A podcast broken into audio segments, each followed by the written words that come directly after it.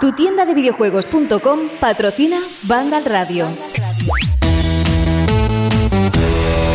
Bienvenidos a Vandal Radio. Ahora sí, ahora ya oficialmente, bienvenidos y bienvenidas a la nueva generación de consolas. Bueno, espero que al menos hayas tenido la oportunidad de o tener la tuya o si no, bueno, pues ya llegará, ¿no? Porque hay gente que todavía lo tiene en tránsito, están esperando casi como a Papá Noel, al transportista que le está trayendo la, la consola. E incluso, mirad, eh, antes de nada, saludos de José de la Fuente, que yo me lanzo enseguida y me pongo a hablar de esas cosas que nos gustan, las cosas importantes de la vida, los videojuegos. Ah, que no estás de acuerdo, entonces ¿para qué estás escuchando todo este programa? Ah, es una broma. No, que decía que me gustaría hacer una mención especial a todas aquellas personas que nos escuchan y que no han decidido comprar ni una ni otra. Que han decidido esperar por la situación económica, por las razones que sean. Quiero que también estén presentes en este programa porque forman parte de la comunidad gamer y es totalmente respetable la opción que han elegido. Que sí, perfecto. Que no, también. Lo que nosotros sí que vamos a hacer hoy es repasar un montón de juegos que están saliendo, que si además tienes eh, consolas tipo PlayStation 4 o la One o la One X, que esos juegos también puedes disfrutarlos, la mayoría de ellos, en esas consolas. Así que vamos a arrancar este programa número 14 que ya os adelanto por lo que podéis ver en la descripción, que va a ser un programa no solo de altura, gracias Rosalía, sino también, perdón por la tontería, hoy estoy muy tonto, ya lo digo, ¿eh? puede salir alguna más, sino también por la cantidad de juegos importantísimos que llevamos esperando muchísimo tiempo. La PlayStation 5 está entre nosotros y también está Fran Gematas. Hola Fran. Muy buenas. ¿Cómo estás? Contentísimo, ¿eh? Con todo lo que tienes en casa nuevo. Hombre, de momento me ha gustado mucho las referencias a Rosalía, la verdad. Con altura. Estás fatal. Bueno, Fran, oye, ¿cómo ha ido la semana? ¿Cómo lo has vivido? ¿Te has mordido mucho las uñas hasta que ha llegado la consola a tu casa o qué? Hombre, pues la verdad es que ahora que la tengo y he estado jugando un ratito antes de empezar el podcast, pues muy contento, pero lo que dije ayer por un grupo de que estaba casi agobiado con todos los juegos que se vienen ahora, con todo lo que tengo empezado, y estaba como, tengo ganas, pero no. Pero ahora sí puedo decir que estoy contentísimo, vaya. Sí, una pregunta rápida que le voy a hacer también a Alberto y al resto de personas que van a pasar hoy por el programa, que van a ser varios. ¿Te ha parecido tan grande como se decía, como comentábamos, a pesar de ver los unboxings y lo que nos contó Jorge? La verdad es que sí, es justo lo contrario de la Xbox Series X, ¿no? Que parecía muy grande y después cuando la veía en, presencialmente no es tan grande. Y esta sí, sí, sí, o sea, me parece enorme, pero vaya, yo no he tenido problema alguno en colocarla en el pequeñito mueble que tengo. Si veo que una consola de que en casas familiares y tal, que tenéis un mueble de televisión más o menos estándar, puede tener alguna complicación, vaya. Sí, hemos visto un poco de todo ¿eh? en las redes sociales, pero gracias por compartirlo con nosotros. Alberto González, muy buenas. Muy buenas, José, ¿qué tal? Oye, ¿sabes que me acordé mucho de ti cuando la vi de cerca por primera vez la consola? ¿Sabes por qué? Y el mando también, sobre todo porque parece, eh, salvando las diferencias que son muchas, ¿eh? pero parece casi como un homenaje a un Stormtrooper, ¿eh? por lo blanco, por lo negro. lo negro, esa mezcla. Es verdad que, que, que mm, sabéis que aquí hemos criticado mucho el diseño de la consola. Y es cierto que cuando la ves y la sacas de la, caja y ya la ves en tu casa al lado del televisor o del monitor, dices, ostras, pues tan fea, no dices que sea bonita, dices, bueno, tan fea no es, y te vas como autoconvenciendo. Pero sí es cierto que es una consola imponente, yo creo que es la, la clave y la palabra o el adjetivo que mejor la, la, define, porque es bastante grande. Me ha pasado un poco como a Fran, sabía que era una consola colosal, y nunca mejor dicho, pero cuando la pones en vertical y la, le haces esa comparación con todo lo que tiene alrededor en tu escritorio, en tu mesa de televisión, y dices, madre de Dios. Es que además la Series X o la Series S pasa desapercibida. Por tamaño, quizás no tanto la Series X, pero es que una PlayStation 5, desde luego, llama la atención. La pongas como la pongas, a no ser que la escondas en algún sitio, que hay gente, incluso también usuarios, que la han puesto ahí en horizontal y, como casi como escondida. Por cierto, no me gustaría avanzar más en el programa, Alberto, sin que contaras cómo se deben meter correctamente los discos en la PlayStation 5. Bueno, esto estaría muy gracioso que lo hubiera hecho rollo azafata o azafato, ¿no? Como explicándolo en el vídeo de Vandal, porque habéis sido testigos, gracias en el grupo de Vandal Radio, como os he comentado esta mañana, de mi momento de crisis. A ver, os explico. Yo tengo la consola en vertical, la he puesto en vertical, muy bonita, porque es lo que me ha dicho Mark Cerny, y yo lo que diga Mark Cerny va a misa. La pongo en vertical, saco mi Spider-Man, lo coloco en la ranura del disco y empieza la consola. Y digo yo, ostras, ¿qué pasa aquí? Y me sale un mensaje de error. El disco está sucio o no se puede leer. Y digo, bueno, bueno, bueno, bueno. Bueno, no nos pongamos nerviosos. Voy a hacerlo otra vez. Y el mismo mensaje de error. Voy a meter otro juego. Mismo mensaje de error. Voy a meter un disco de música. Mismo mensaje de error. Y digo, bueno, me ha tocado la China, tengo la consola rota. Me ha tocado la defectuosa. Exactamente, me ha tocado a mí, no pasa nada. Bueno, pues venga, voy a buscar el teléfono de game y de repente de estas veces que te viene una clarividencia, un ser superior te ilumina y dices, Alberto, relájate, no seas cateto. Dale la vuelta al disco. Y efectivamente, porque la unidad de disco de PlayStation 5 está diseñada para que cuando lo pongas en vertical pongas la serigrafía, ¿no? Hacia arriba, ¿no? Donde estaría el logo, ¿no? De la consola. Y como yo la tengo en, en, vertical, pues la tenía del revés. Entonces, pues claro, yo ahí metiendo el disco como un bruto del revés. Y habéis sido testigos de mi torpeza. pero hay que decir que le ha pasado a más gente, ¿eh? En mi descargo. Y además que te quedas muy tranquilo cuando ves que simplemente es que lo estabas introduciendo al revés, ¿eh? Porque hay algún compañero que espero que pase por aquí hoy que nos puede explicar que le tocó la que no le iba bien, que empezó a dar problemas. En cuanto a la forma correcta de cómo meter el disco, imaginad que tenéis la consola en horizontal y cómo cómo meteríais lógicamente el disco con la parte hacia abajo, etcétera, y sabréis cómo introducir correctamente el juego. No sé si esto le pasó en, cuando la tuvo por primera vez a Jorge Cano. Hola, Jorge. Hola, buenas. Nunca pues, tuviste ni nos comentaste nada de esto, ¿no? ¿O sí? No recuerdo. No, no porque. Pero me podría haber pasado perfectamente. Creo que porque hablando con un compañero de la prensa que, le, que me lo dijo, me hizo el comentario. Y es cierto que no es nada intuitivo meter el disco así hacia afuera. Pero lo que, lo que pasa es que no es la primera consola en los últimos años en lo, que la orientación del disco no es intuitiva. No recuerdo ahora mismo qué consola exactamente, pero igual lo tenías que pensar como esto es hacia afuera o es hacia adentro. Y esto que le va a Alberto creo que le va a pasar a muchísima, muchísima, muchísima gente, vamos, estoy seguro. O sea, es porque es como la dirección natural, ¿no? La de que te salen poner el disco y no hacia afuera. Y eh, vamos, es que le va a pasar a, mucha gente. Lo que pasa que, bueno, habrá gente que se dé más, rápido cuenta de que a lo mejor es hacia el otro lado y habrá otros que se vuelvan locos. Pero sí, la verdad es que no es muy, muy intuitivo la, dirección. Pero ya os digo que no es la primera consola que pasa ¿eh? en los últimos años, en los que no es hacia donde crees que, que sería la, la dirección de poner el disco. Jorge, hace un mes ya tenías la consola y sacaste tus propias conclusiones, las compartiste con nosotros, nos sirvió para adentrarnos un poquito más, eh, más y más en lo que era el concepto de PlayStation 5, con tus sensaciones, impresiones, etc. Y claro, hoy has sido tu testigo, no solo hoy, posiblemente en los últimos días has sido testigo de los comentarios en redes sociales de aquellos que han empezado a disfrutar de PlayStation 5. ¿Hay algo que te haya llamado la atención o que pensabas que se, nos íbamos a dar cuenta y luego resulta que no, que hemos puesto la atención en otras características de, la consola? Bueno, es que está muy reciente eh, todo esto, ¿no? Estamos grabando ahora mismo y la, la, gente la ha recibido a lo largo del día, mientras que la instala, no la instala, ha probado un poquito y mola mucho, ¿no? Ver las reacciones de tus seres queridos, de tus amigos, de la gente que conoces en las redes sociales y ver todo el mundo súper ilusionado, haciendo foto de la caja, haciendo foto de ya la tengo puesta, que guay el mando, cómo mola el Astrobot. Eh, la verdad es que mola un montón, estoy disfrutando muchísimo. Es como. Mira, de hecho, disfruto más ahora que la tiene todo el mundo, que cuando la tenemos así como en exclusiva la prensa y solo la podemos probar cuatro gatos, porque al final esas sensaciones las puedes compartir con muy poca gente realmente, ¿no? En ese momento, para empezar, porque está embargada la, la opinión y lo que podemos decir, y no podemos decir nada en público, y solo podemos hablar con un círculo muy cercano, ¿no?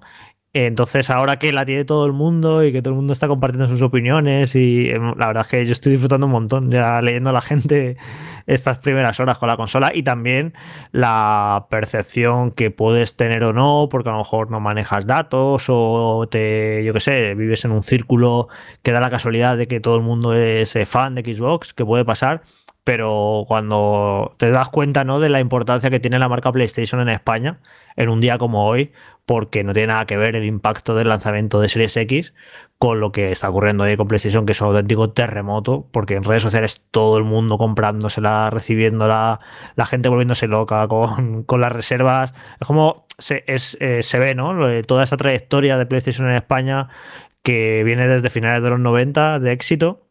Son 20 años y pues ahí como Sony ha ido fidelizando a un montonazo de gente que recibe con una ilusión muy especial el lanzamiento de una nueva PlayStation. Y es eso, se nota ¿no? El, impacto que produce que todo el mundo está hablando hoy de, eso, de la llegada de PlayStation 5.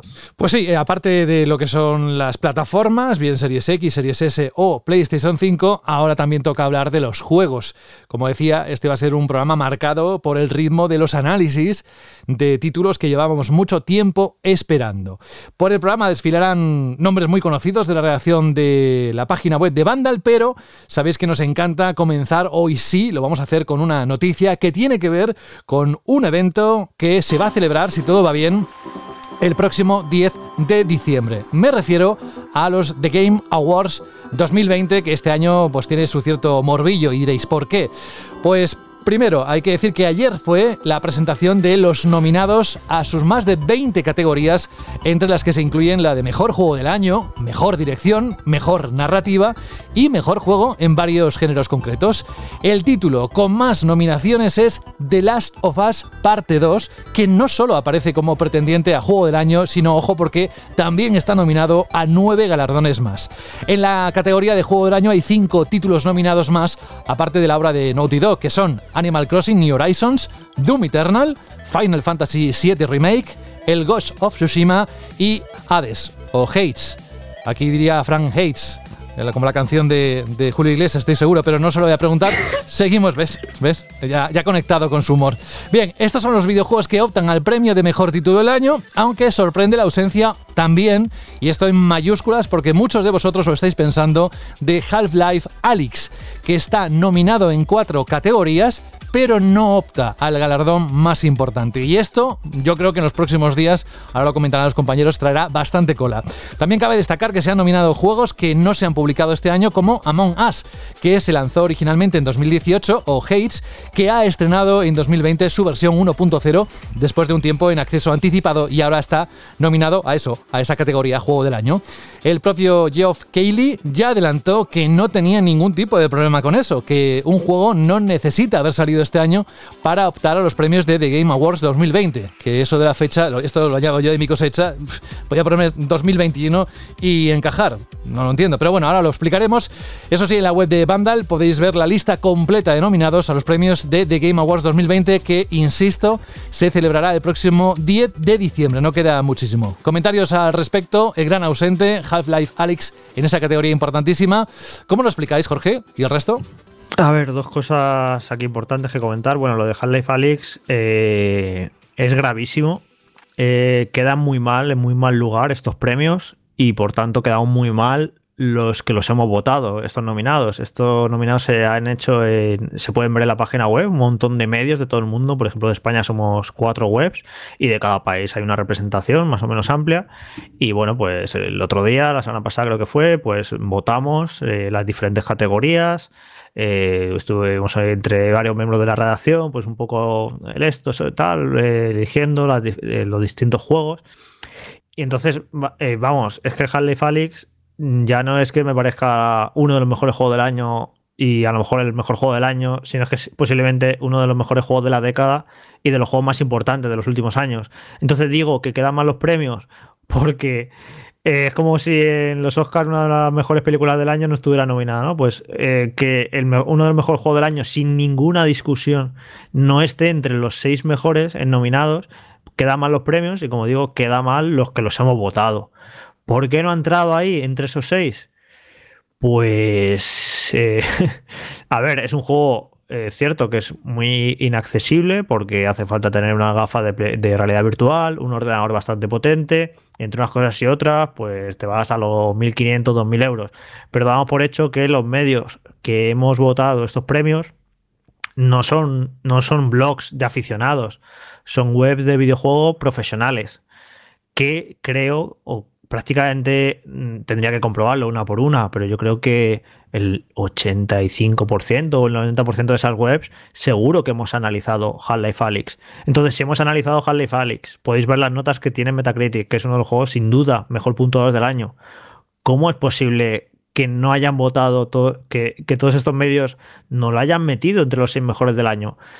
Que Claro, el problema es que es un juego que se ha jugado muy poco. A lo mejor en cada redacción lo ha jugado una o dos personas como mucho. Entonces, eso yo lo entiendo. Pero la voz de esa persona que lo ha jugado se tiene que hacer notar. Tiene que hacer la fuerza suficiente como para decir en esa redacción, oye, que este juego al que le da un 9, un 9 y medio o incluso un 10, tiene que estar entre los mejores juegos del año. O sea, no, no, lo entiendo. No entiendo cómo no ha podido entrar entre los 100 mejores. Y bueno, habría que hacer una comprobación ahora de todos esos medios y ver si, si efectivamente lo han analizado no. A lo mejor me doy cuenta de que el 50% de los medios no lo han analizado, porque hay un montón de, de, webs de países diferentes y demás. No sé, yo no lo entiendo. ¿Cómo no ha podido entrar ahí? Porque puedo entender que no gane el juego del año, porque sí, ahí sí que ya entra un poco la, popularidad, ahí va a haber un montón de medios que no, que no han podido jugarlo, y bueno, y aparte que es muy discutible, ¿no? Me puede discutir cualquiera que, que The Last of Us 2 es mejor, incluso tengo dudas internas, ¿no? No sé cuál de los dos es mejor, pero que no entre entre los seis mejores del año, me parece, ya te digo, de, vergüenza, de que queda muy mal, la verdad, los premios, quedará ya para como para, además para la, la trayectoria de los premios, quedará como un punto negro para siempre, yo estoy seguro que los organizadores no están nada contentos, pero claro, no pueden hacer nada. Los resultados son los que son, los nominados se han sumado de todos los medios y el caso es que no ha entrado. Y bueno, pues abre un debate ¿no? interesante ¿no? también de si un juego tan inaccesible, por muy bueno que sea, debería haber estado ahí o no. Yo lo tengo clarísimo, que sí que debería haber estado. Eh, si no lo has jugado, es tu problema, porque somos medios de, prensa de videojuegos profesionales y nuestro deber era jugar ese juego. Y los medios están ahí. Eh, las compañías de realidad virtual nos prestan dispositivos. Eh, era un poco de si querías jugarlo, lo podías jugar. No es como. Yo no le voy a obligar a todo el mundo a que juegue Half-Life a los aficionados, pero a la prensa y a medios tan importantes, todos deberíamos haberlo jugado. Y al menos esa persona que lo ha jugado dentro de ese medio, eh, su voz debería haber sido lo suficientemente fuerte como para decir, ojo, que es que esto no es solo un gran juego, que esto es un antes y un después y, haberlo metido ahí. Así que nada, estoy muy, como veis, estoy muy indignado por ese, porque es que no, no tiene ningún sentido y, quedan fatal, la verdad, los premios con esta decisión. Jorge, yo estaba pensando ahora mismo eh, que aparte de, que si es cierto que es una, decisión que va a perjudicar mucho a, los de Game Awards eh, a corto plazo, incluso a medio plazo, que se va a recordar una y otra vez como el año en el que no se nominó, este tipo de cosas se pueden solucionar eh, ampliando un poco los candidatos a esta categoría. Es decir, los Oscars durante muchísimos años tenían problemas porque seleccionaban cinco películas o un número de excesivamente reducido, pues que a lo mejor no daba eh, la impresión de haber eh, recogido ¿no? todo lo importante o, todo lo seleccionable que se estrenaba a lo largo del año. Y creo que pues, podrían abrir un poco y en lugar de, vamos a decir, cinco o seis nominados, que fueran ocho. Y al ser ocho, ya sí hay un amplio margen para que entren juegos más minoritarios o juegos como tú decías, Jorge, que a lo mejor no ha jugado todo el mundo, pero deben estar ahí y que a buen seguro son meritorios de alzarse con, ese galardón. Pero es, que esto, pero es que esto no me parece un problema de falta de espacio. O sea, ¿de verdad alguien piensa no, no, no, que en ese, en, ese listado debería estar Ghost of Tsushima y no. Yo personalmente no, pero claro, exactamente. Encima es, el, es, que volvemos a eso, ¿no? Es decir, si la selección fuese, vamos a decir, un poquito más afinada, mira, pues a lo mejor podrías o, discutirlo. Pero es que Ghost of Tsushima es un grandioso juego, es un juego muy bueno, muy divertido, pero que creo personalmente no está al nivel de muchos de sus compañeros de categoría. Es que ya no es que esté al nivel, es que considero que está incluso un peldaño por debajo. Claro, pero, pero bueno. yo, yo Alberto he leído a gente que la ha flipado con su Tsushima y que le ha encantado y súper respetable. ¿eh? Y gente que para, que para ellos. Claro, y ha sido un éxito porque es verdad que ha sido un juego que se ha jugado muchísimo y ha tenido una repercusión demencial en el año. o sea, no, quiero cargarlo con su Tsushima, pero, vamos, que Half-Life es sin discusión uno de los tres mejores juegos del año. Sin discusión ninguna posible. Y que no estén ni entre los seis, ese es el problema. Y luego otro problema estos premios, que ya lo vengo comentando otros años, son los plazos de votación, no tienen ningún sentido. Eh, la gala es el día 10, eh, tuvimos que votar los nominados la semana pasada y lo tuvimos que votar sin haber jugado Demon Soul Remake, sin haber jugado el nuevo Call of Duty, sin haber jugado Assassin's Creed, ya no es que se quede solo Cyberpunk, que se queda fuera porque, bueno, porque al final se ha retrasado y ya no, no puedes hacer nada, ¿no? Se, se ha retrasado tanto hasta, hasta, hasta diciembre, pero al menos que nos dejen jugar a los juegos de noviembre, que es el mes más importante del año, es el mes donde salen los lanzamientos más gordos y tienes que estar votando sin haber jugado a, muchos de los grandes juegos. Deberían apurar muchísimo más las votaciones, o retrasan la gala o apuran las votaciones, pero no puede ser que, que estés votando los juegos del año sin poder votar a alguno de los juegos más importantes de ese año. Y por mucho que el año que, por mucho el año que viene, yo pueda meter a Demon Souls o al Call of Duty, que ya ni te vas a acordar para el año que viene, porque a saber lo que hay la, la burrada que habrá el año que viene.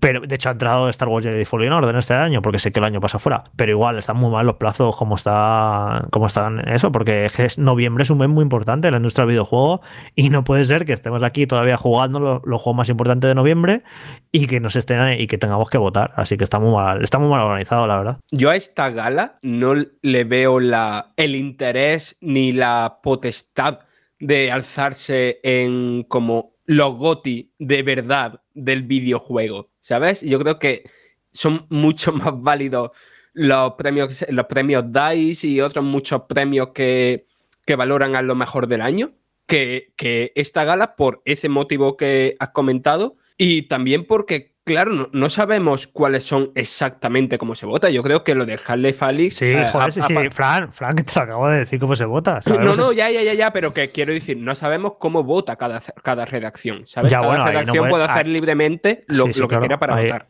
Claro, claro, y pueden hacer ya lo que, lo que les dé la gana, pues igual que cualquier gala de premios, hay una serie de jueces y tal, y pero vamos que en cuanto a representación, son un montón de medios de todo el mundo, la mayor web de prensa, o sea, si el, sistema y tal tiene sentido y está bien eh, y muy representativo de un montón de medios y más, está bien, pero bueno, que la prensa pues hemos votado, hemos votado mal. Si es que no se puede ni atacar, a, los premios se les puede atacar por lo que, lo que he dicho yo de los plazos, que creo que los plazos están muy mal, como están ahora mismo organizados.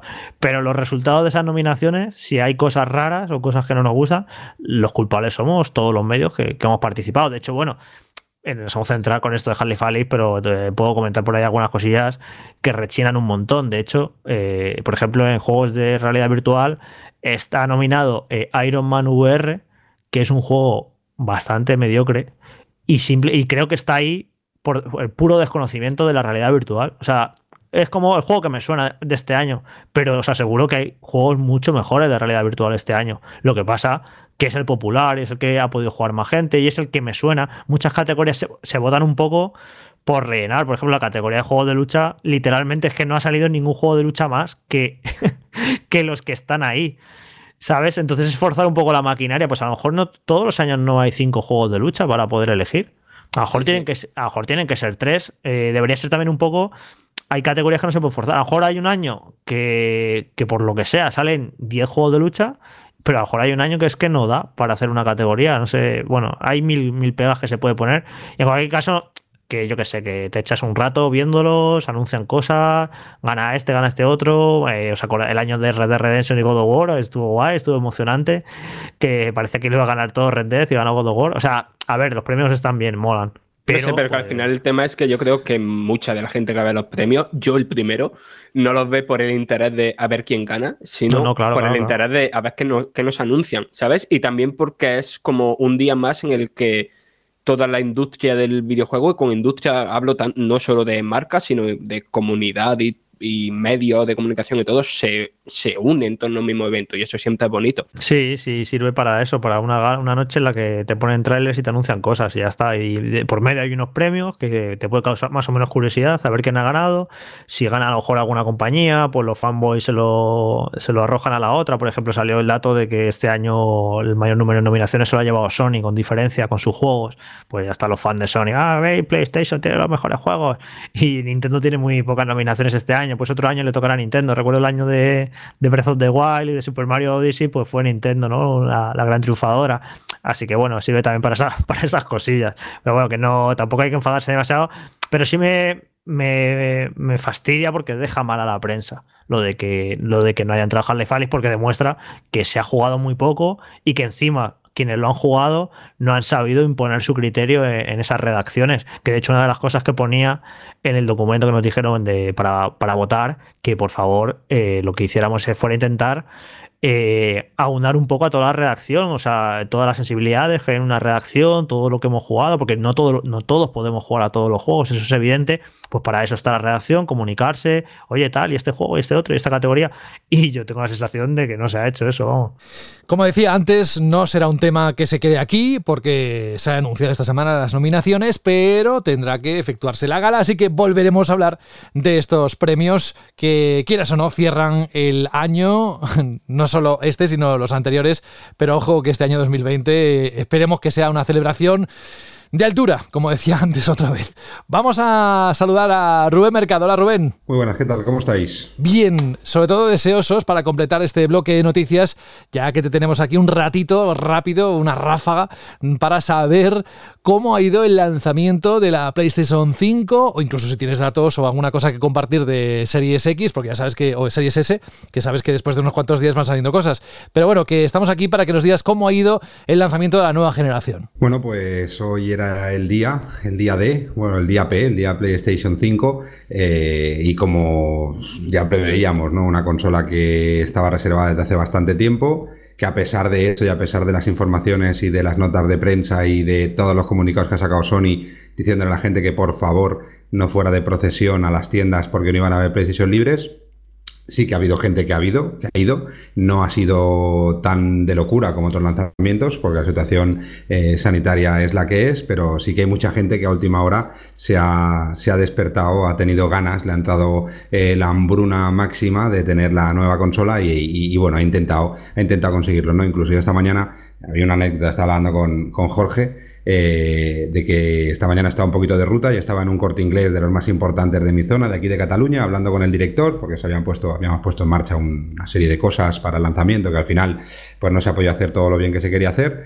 Eh, y de pronto ha entrado el hermano de Lionel Messi a la tienda, pidiendo dos PlayStation al director que por favor que le hiciera un favor que la necesitaba.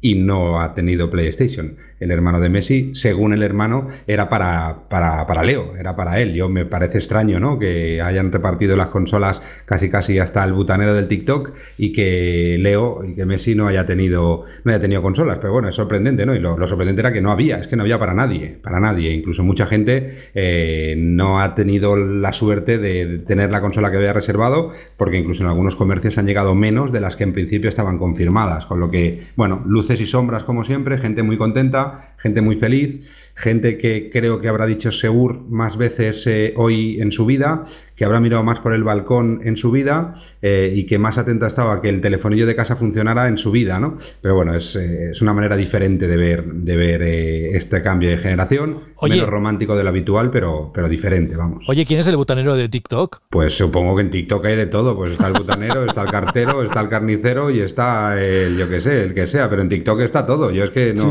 veo TikTok, pero seguro. No, ¿sabes qué? Es por, por eso. Me ha llegado un mensaje, mira, no voy a decir ni de quién, que Kiko Rivera sí que ha tenido su consola por parte de Sony. Dice, ya la tengo en mi poder, eh, siete años de espera y ahora toca disfrutarla. O sea que... No me extrañaría. Eh, pero bueno, vale, pero volvemos a lo mismo. Ha sido un éxito, seguramente veremos unas buenas cifras. Todavía no hay cifras eh, de venta de Series X. esperemos, bueno, Series X y Series S, la, la nueva serie, la nueva consola, nueva generación de Microsoft. Esperaremos tenerlas en breve. Y os adelanto que tendremos un artículo en la web, ya no solo hablando de las ventas, sino haciendo comparativa un poco en el momento que tengamos ventas de Microsoft y de Sony, también comparativas de lo que vendieron en cada uno de sus días de lanzamiento, sus semanas de lanzamiento, cada una de las nuevas consolas que se han ido lanzando, PlayStation 3, PlayStation 4, Switch, Wii, incluso algunas portátiles, para que podáis comparar un poco y podáis ver, eh, a pesar de la locura que está pasando, y podamos sacar conclusiones de si la cantidad que han traído ha sido poca, si ha sido mucha, comparada con otros lanzamientos, ¿no? Cosa que también es interesante de ver. Eh, todavía faltan días. Hoy se ha puesto en marcha una segunda remesa de reservas en muchas de las grandes cadenas. Eh, con una peculiaridad es que según la información que tenemos, Sony no va a tener ninguna unidad en tienda física seguramente hasta después de Navidad. Incluso se, se habla de febrero y marzo. Todas las consolas que se han puesto en reserva hoy son únicas y exclusivamente de compra y entrega online. Es decir, no habrá consolas en las tiendas, seguramente hasta enero, febrero. Incluso las informaciones que nos dan es que es bastante posible que hasta abril, mayo no haya una distribución libre y sin ningún tipo de limitación de PlayStation 5 en España. Veremos a ver eh, cómo va o cómo no va, aunque Sony ha prometido intentar traer más consolas pero creo que las promesas de Sony de traer más consolas son las que se han puesto, eh, se han abierto reservas esta misma mañana y que se han agotado en muchos sitios en minutos, porque la cantidad que han traído es pequeña.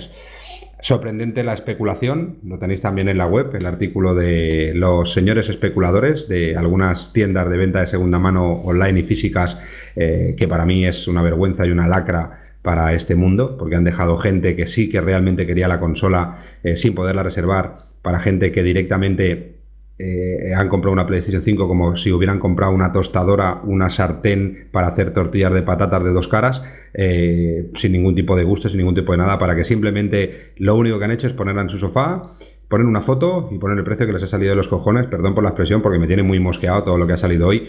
No porque esté, no porque sea ilegal, porque no deja de ser legal, es decir, no, la especulación no es ilegal siempre y cuando no monopolices tú el producto que, que, que bueno que especulas, ¿no? Eh, pero me parece una vergüenza y una aberración que haya mucha gente que no haya podido disfrutar de su consola hoy y que algunos, eh, bueno, mm, voy a llamarlo de alguna manera romántica, algunos eh, cabrones, pues simplemente quieren aprovecharse de las ganas de los que realmente queremos disfrutar de la consola.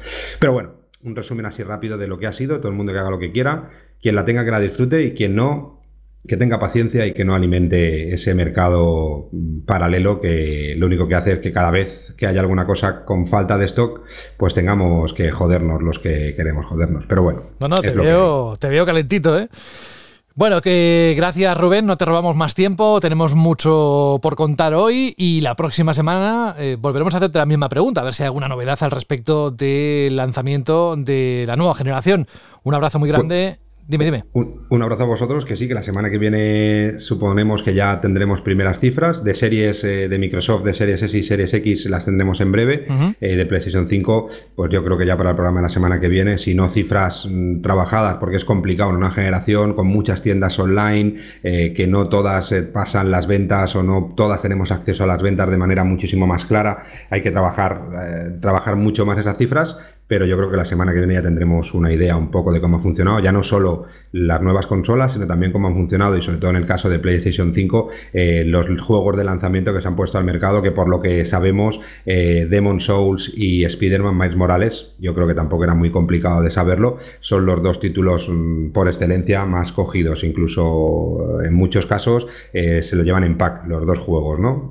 Así que veremos, a, veremos las unidades que ha conseguido vender Demon Souls y que ha conseguido vender Spider-Man Miles Morales también, así que esperaremos unos días, pero de momento las sensación es que el lanzamiento, a pesar de ser un lanzamiento un poco descafeinado y seguramente el lanzamiento más en streaming por redes sociales que hemos vivido de, cambios de generación, eh, ha sido un éxito, sin duda. Gracias, Rubén. Un abrazo. Adiós. Un abrazo. Banda al radio.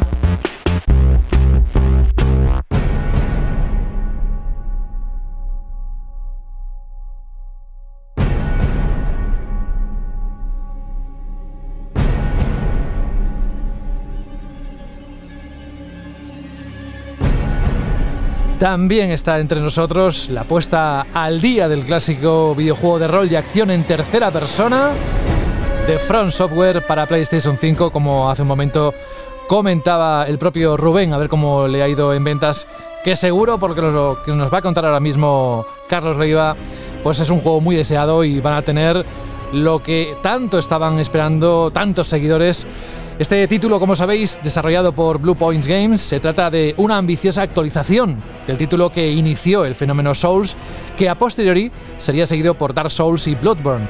El título, el juego, que se considera un clásico moderno, decía Carlos Leiva, muy buenas, ¿cómo estás?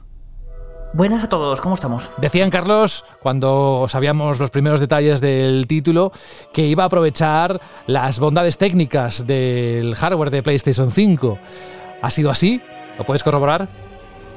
Pues hombre, no sé hasta qué punto, pero desde luego el juego es de, de lo más espectacular a nivel visual que, he visto hasta ahora. No tendrá ray tracing ni nada de esto, pero en serio, se, ve, se ve bien y además aprovecha las diferentes, digamos, capacidades exclusivas de la consola, como el- su nuevo audio 3D, el DualSense, no sé. Es un juego, vamos, de hecho para mí es el juego con el que hay que estrenar la consola. Bueno, realmente ese juego sería el Astro Playroom, pero Sí. si te vas a comprar uno, que, que sea este. Sí, desde luego. Pero este es otro de los que mucha gente lo ha elegido eh, para disfrutar de su PlayStation 5.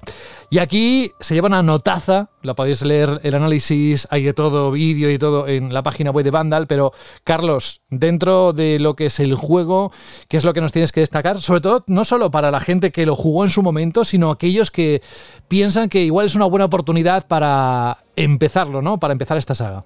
Pues lo primero que llama la atención es que se trata de un remake muy, muy, muy, muy fiel al original. O sea, han hecho un trabajo muy parecido al que, al que, ya, al que ya hicieron con, con Shadow of the Colossus.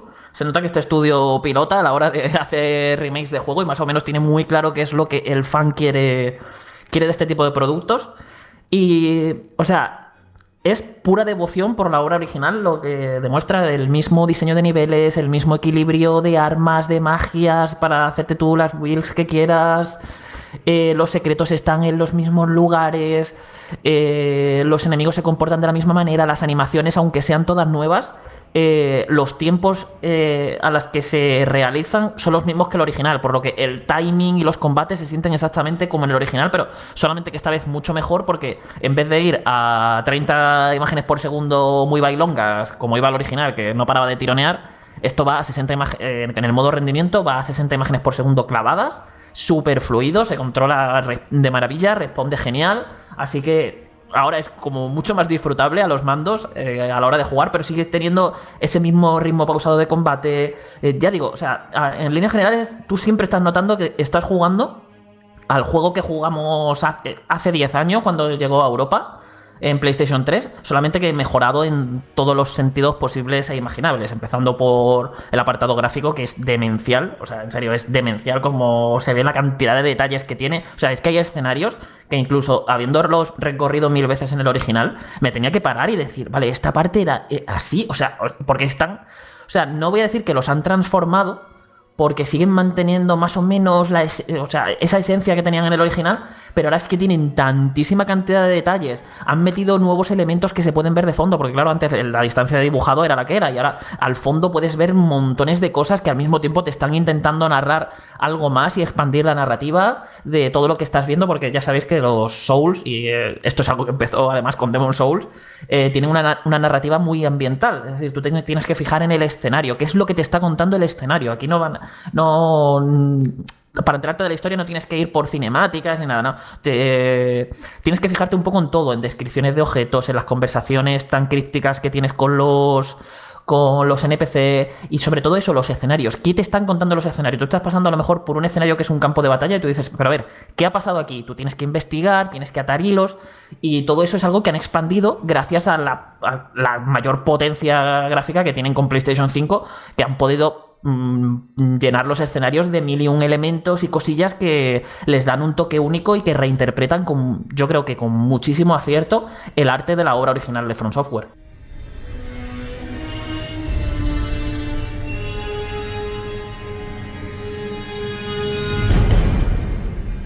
¿Tenéis alguna pregunta para Carlos?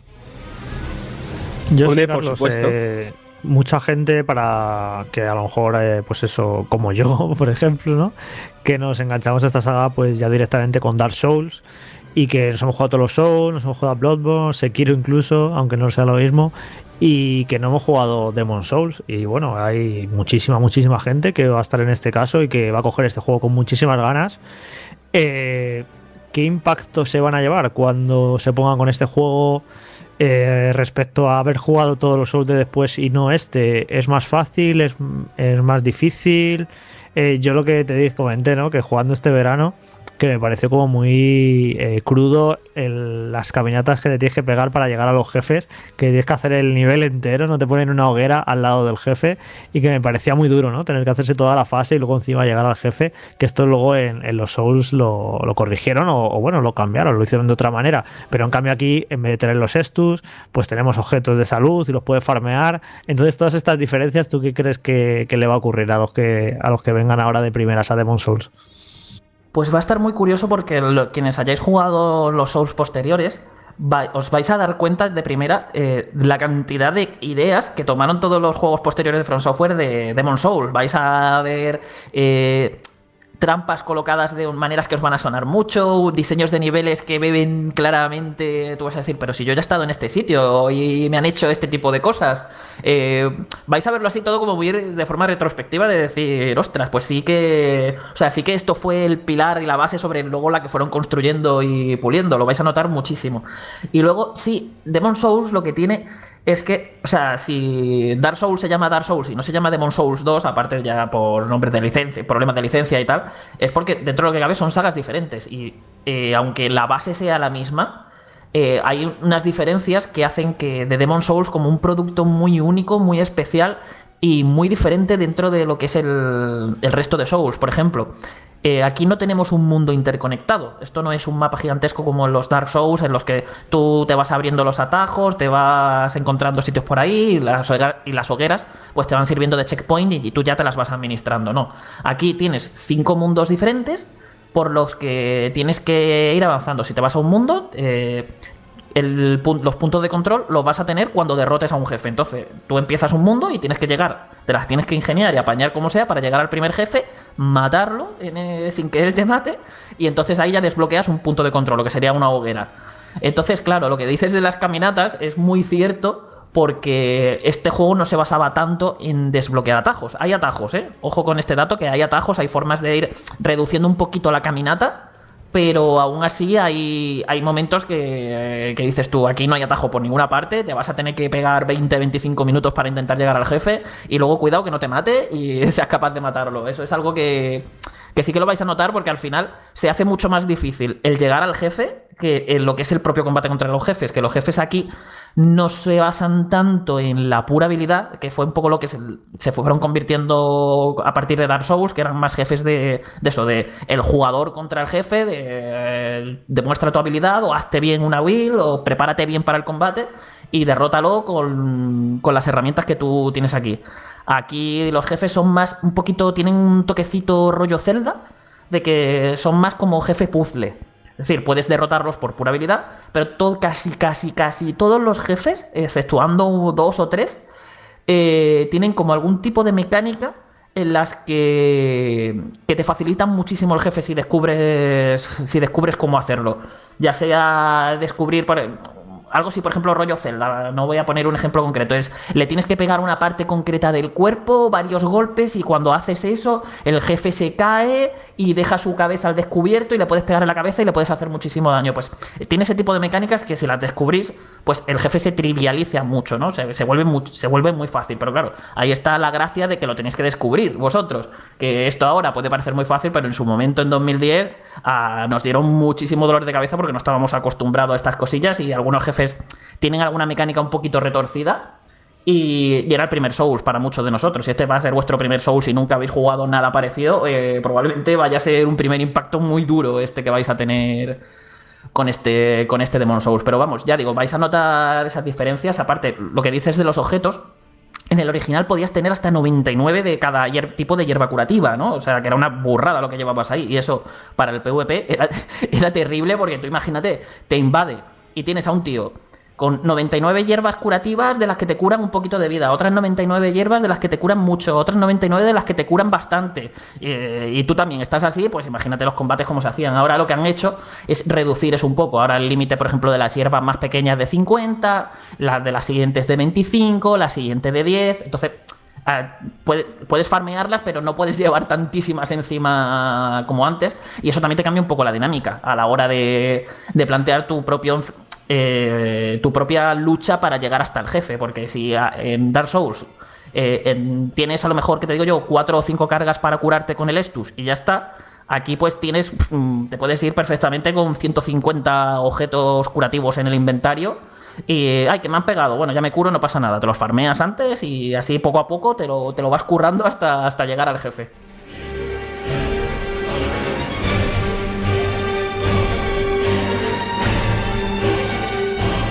Dale, Fran. Carlos ha hablado bastante de farmeo y dos preguntas. ¿El farmeo en sí, que por lo que dice es relativamente necesario, se hace muy pesado, se hace como una tarea repetitiva o, es- o el simple hecho de farmear, aunque se hace como algo pesado, como una tarea que realmente no quiere hacer, pero tiene Es que esto hacer? realmente no es un juego tanto de farmeo. Yo hablo de farmeo porque puedes hacerlo. O sea, es algo que tú puedes hacer si quieres, pero luego generalmente más o menos, si eres bueno, vas matando bichos y demás, no deberías de tener mayores problemas. Además, eh, si quieres, evidentemente se puede hacer y hay algunas zonas en las que se sube rapidísimo, tanto de niveles como para conseguir objetos, como para conseguir un montón de almas que luego gastarte en las tiendas en comprarte todavía más objetos y más hierbas curativas y demás. Vamos, que el juego eh, tiene muchas tretas, mucho secretillo y muchas cosillas que si te lo curras y estás avispado puedes farmear súper rápido si, solo, si, si te apetece, pero vamos, el juego realmente te lo puedes pasar yendo un poquito al grano. Pero claro, generalmente mucha gente va- probablemente vaya a querer farmear un poquito y decir, uff, esto es muy difícil, me farmeo un poquito y así lo aligero. Ya depende de la habilidad de cada jugador y tal. Al menos tienes como esa opción, ¿no? De, oye, no se me da esto tan bien, pues mira, me voy a farmear aquí y tal. Y luego acabo de acordarme también de, ah, volviendo a la pregunta anterior de Jorge, de otra cosita muy especi- especial que tiene Demon Soul respecto a lo que fueron después los Dark Souls, es el tema de las tendencias. Y es que aquí existe tanto la tendencia de personaje como las tendencias de mundo. En el original, bueno, en el original sí, esto funcionaba como una especie de sistema de karma, ¿vale? Está como el karma de tu personaje, según si haces cosas buenas o cosas malas, y luego el karma de los mundos. Entonces, pues dependiendo de lo que pase en esos mundos, el, eh, la partida se te, eh, dentro de ese mundo se te va volviendo más difícil o más fácil. Y si consigues llegar, llevar a alguno de los extremos la, la tendencia de ese mundo, ya sea a la tendencia blanca, que sería como la buena, o la tendencia negra, desbloqueas eh, nuevos eventos, eh, a lo mejor encontrarte otros personajes, más secretos que te puedes encontrar. Entonces es muy interesante el cómo juega, eh, cómo el jugador, pues puede ir modificando un poquito lo que va ocurriendo en el mundo con, pequeñas cosas de cómo lo hace. Por ejemplo, si estás en forma corpórea, es decir, cuando estás vivo y mueres, el mundo eh, se vuelve como un poco más oscuro y, y baja tendencia negra. O sea, eh, la tendencia de ese mundo empieza a pasar a negra. Entonces, los enemigos se vuelven más fuertes. Tú, al estar en forma espiritual, cuando no o forma no muerta, o forma hueca, llamadlo como queráis, eh, la vida máxima que puedes tener se reduce. Eh, pero a cambio de todo esto, los enemigos te dan más almas. Pero claro, si te cambias a. Si llevas el. Si matas jefes, el mundo empieza a cambiar a tendencia blanca. Entonces, eh, lo que va ocurriendo es que tú de repente tienes más vida máxima cuando no estás. Cuando no estás vivo. Tiene. Los, los enemigos pegan menos. Tú te curas más. Entonces. Puedes ir modificando un montón de cositas de la partida teniendo eso en cuenta. Y de hecho es muy curioso porque en el original, este sistema que os hablo eh, se basaba en las, acciones de toda la comunidad. O sea, estaba todo ligado en un server online. Entonces, según lo que fuese pasándole a los jugadores o los jugadores fuesen haciendo, la tendencia del mundo iba cambiando hacia un sitio u otro, que era una idea muy original, pero que a nivel de ejecución pues dejaba mucho que desear, porque al final esto te impedía prácticamente eh, llegar a la tendencia que tú querías en cada mundo para para hacer los eventos que necesitaras, conseguir las piezas de equipo secretas que tenía. Entonces, casi, ¿qué hacía casi todo el mundo? Se desconectaba, jugaba offline y hacía las tendencias que le daba la gana. Se diseñaba la partida ellos como se la planificaban y, y bueno. Entonces ahora lo que han hecho es quitar esa, esa estructura global que tenía el tema de las tendencias y ahora tú puedes jugar conectado que lo que hagan otros jugadores no te van a afectar en tu partida. Entonces tú puedes perfectamente planificarte la, digamos, tu hoja de ruta, eh, ir tirando hacia una tendencia u otra e ir modificando la partida según lo que tú vayas viendo.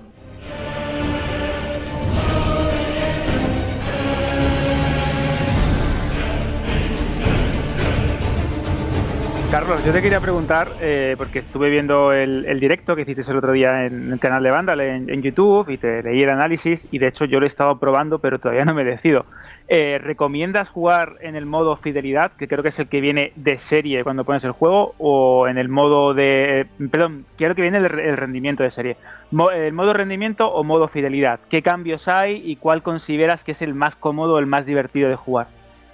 Eh, rendimiento, pero, o sea, ni, sin pensártelo ni un momento. Yo, mm, la diferencia entre a nivel gráfica, visual, apenas la noto entre un modo u otro pero ah, o sea, en todo lo, o sea, lo que es el propio de jugar esto a 30 imágenes por segundo, además, no sé, da una sensación visual extraña como que realmente no va a 30 imágenes por segundo, no sé, es muy raro cómo se sientan los mandos y sobre todo después de haber probado el modo de 60 imágenes por segundo, porque claro, el juego te carga directamente en modo rendimiento, lo estás probando y dices, voy a probar el otro modo, te lo cambias y, o sea, es que te dije, te digo que no duré ni un minuto así, o sea, es que fue cambiármelo automáticamente diciendo, no, no, no, no, no, no, no, o sea, me, además, piensa que esto incluso te da desventaja.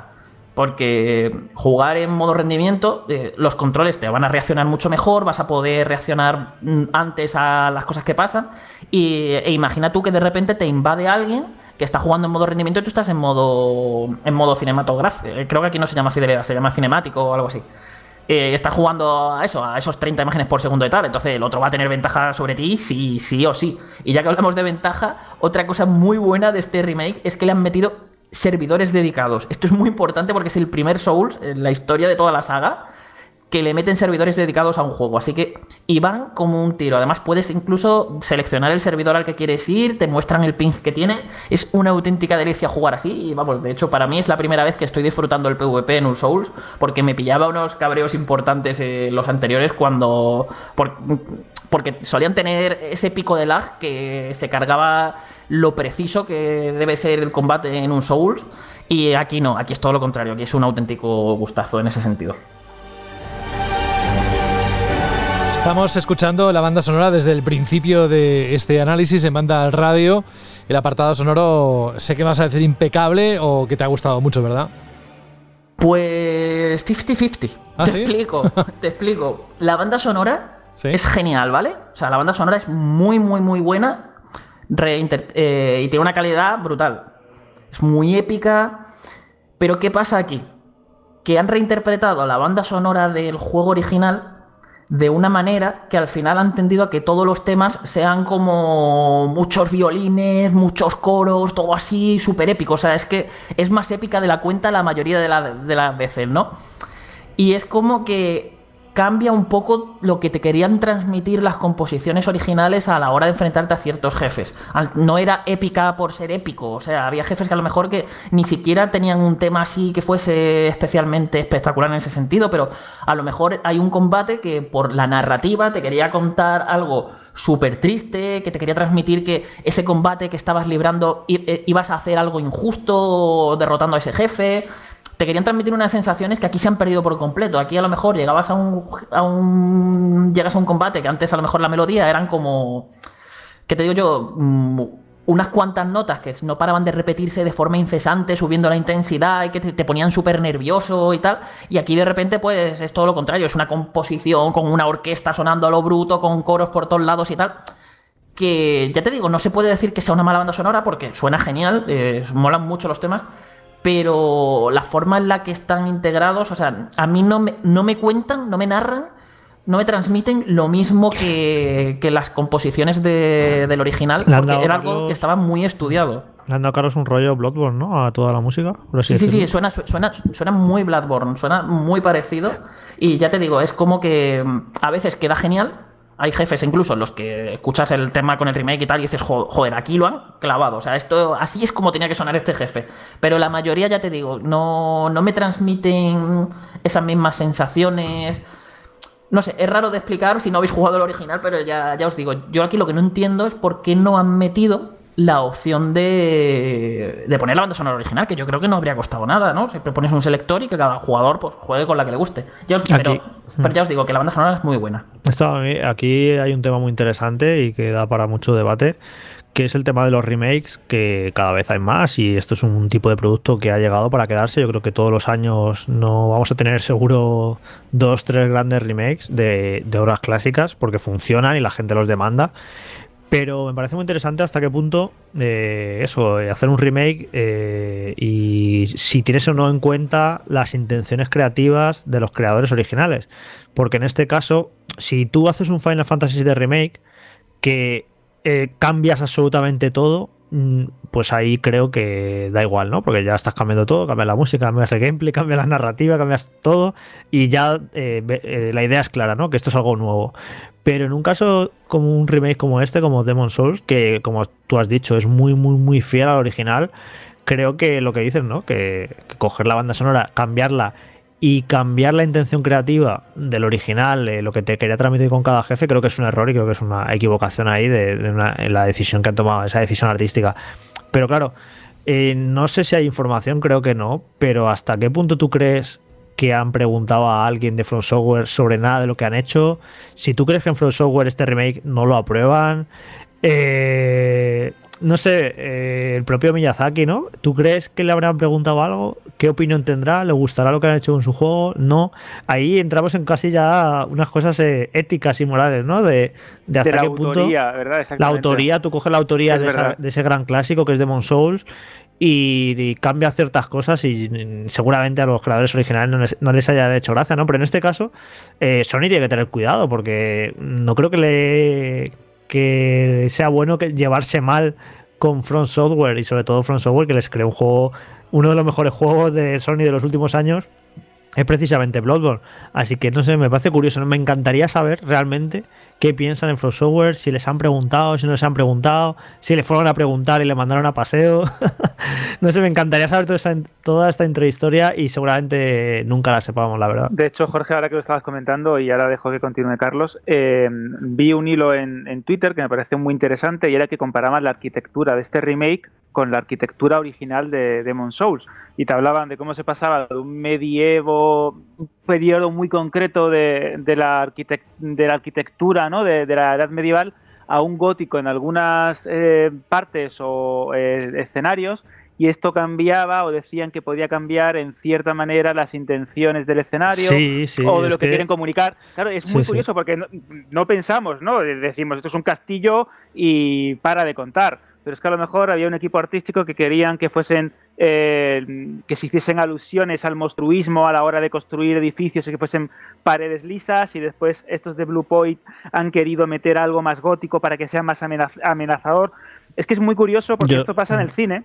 Imaginar ahora, pues en, en el mundo del videojuego, ¿no? Que estamos ya revisando la historia también. Eh, Yo creo que puede ser un debate curioso. esto, Sí, Jorge. yo de hecho cuando yo no lo he jugado todavía Demon Souls Remake, pero sí que he visto los trailers y a mí no me hacía demasiada gracia ciertas decisiones artísticas porque había escenarios que en el original me parecían súper opresivos por su oscuridad, porque prácticamente no veías a dos metros y eso hacía que, que fuera prácticamente eh, terror.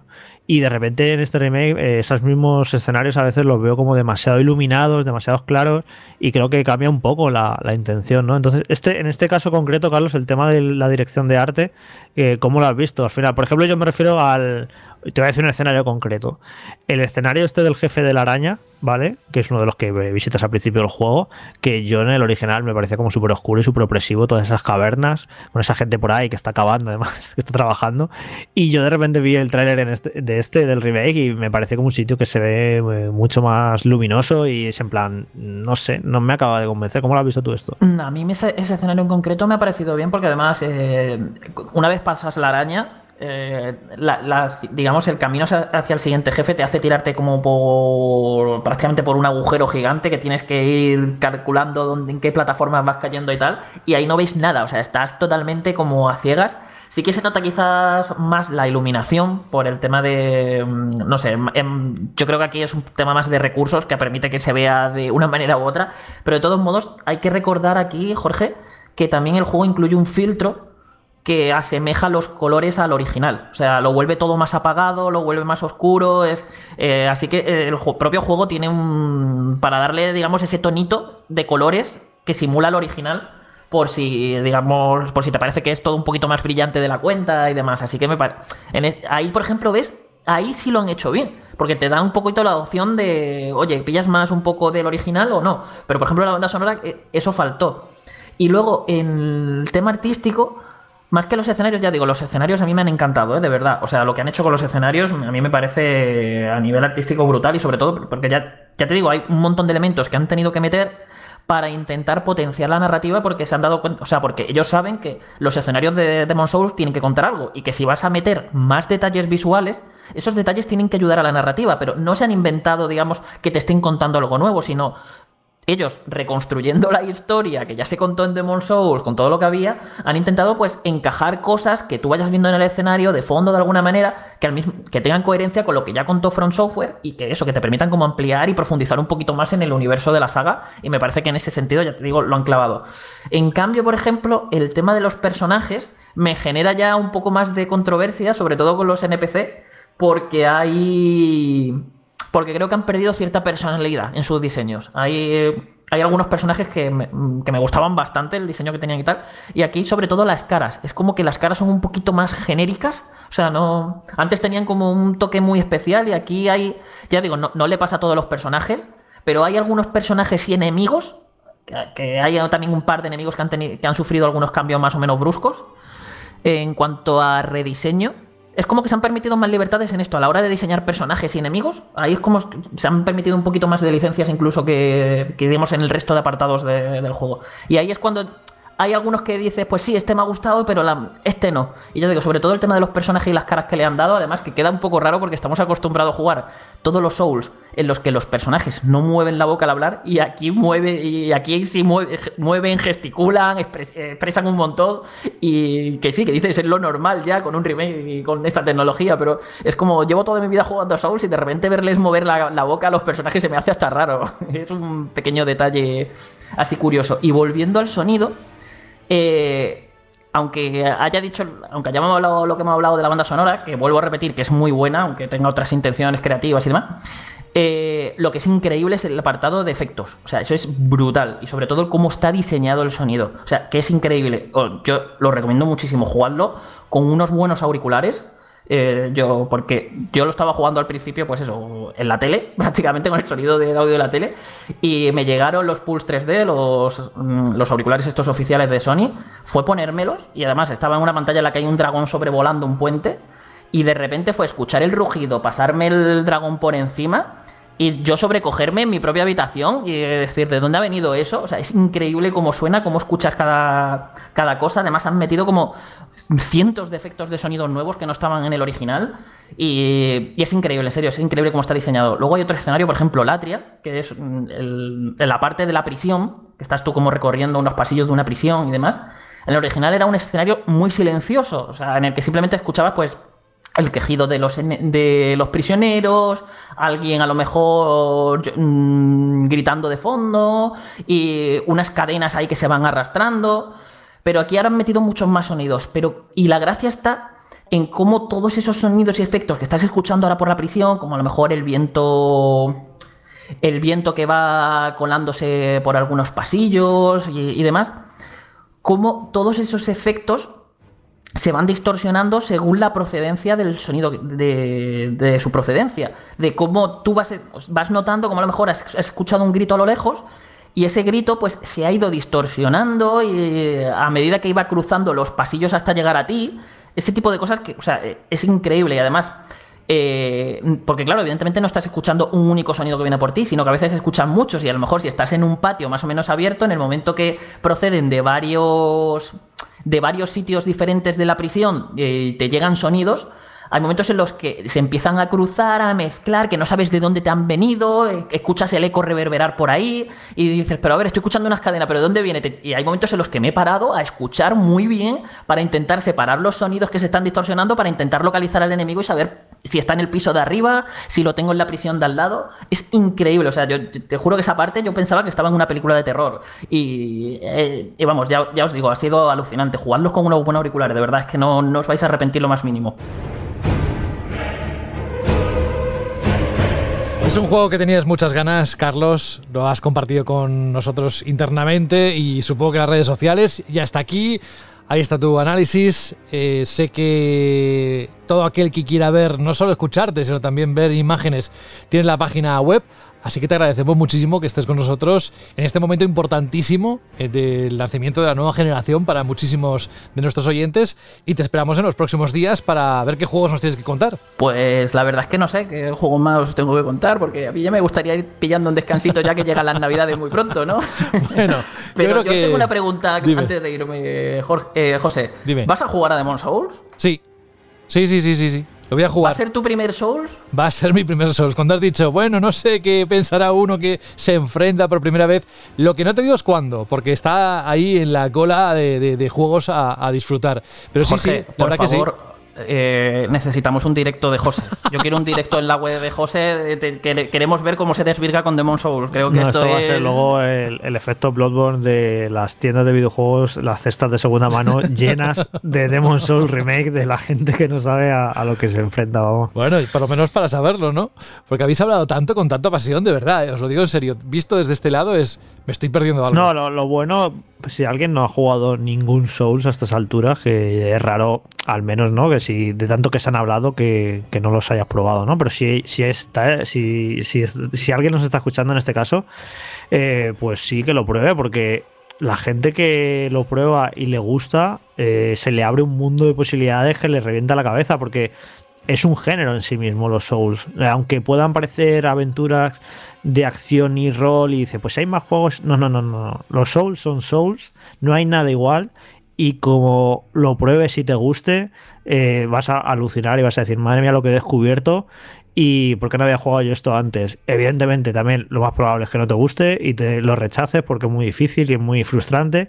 Pero si conectas con esta fórmula, eh, vamos, el mejor descubrimiento que has podido hacer en, en tu vida como jugador en los últimos tiempos. De hecho, es interesante el tema de que a lo mejor lo pruebas y no te gusta. Lo vuelves a probar y no te gusta. Lo vuelves a intentar otra vez, sigue sin gustarte y lo pruebas una última vez ya antes de ir llevarlo a la tienda para venderlo y de repente te hace clic el juego y dices, ¿qué maravilla es esto?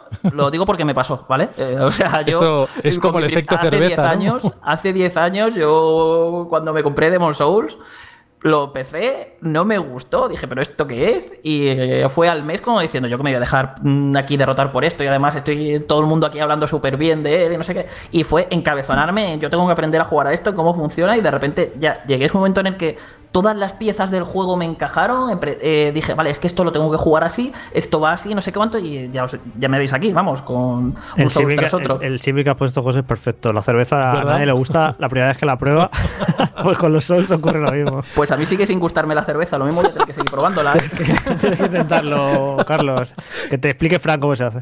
También, también, exacto, sí, Y siempre. antes, de, y antes de irme, por favor, eh, esto creo que es algo que hemos hablado tú y yo, Jorge, del efecto De, para que la gente entienda por qué gusta tanto, que son juegos en los que cuando te pones a jugar a ellos, eh, y cuan- en cualquier momento del día en el que apagas la consola, no paras de pensar en ellos. Estás siempre pensando en cómo derrotar a ese enemigo que se te ha escapado, ese, ese camino secreto que viste por allí, cómo puedes resolver tal eso, porque tú me has dicho, Jorge, que esto a ti te ha pasado mucho, ¿no? Con los Souls también, que no soy yo solo. Sí, sí, no, no, vamos, es que es una, es una experiencia. Yo, y de hecho no hay una única manera, aparte de jugar a los Souls, porque Carlos juega por pura habilidad, yo soy un cobarde e invoco a gente que me ayude a acabarme con los jefes, o sea que incluso hay diferentes aproximaciones.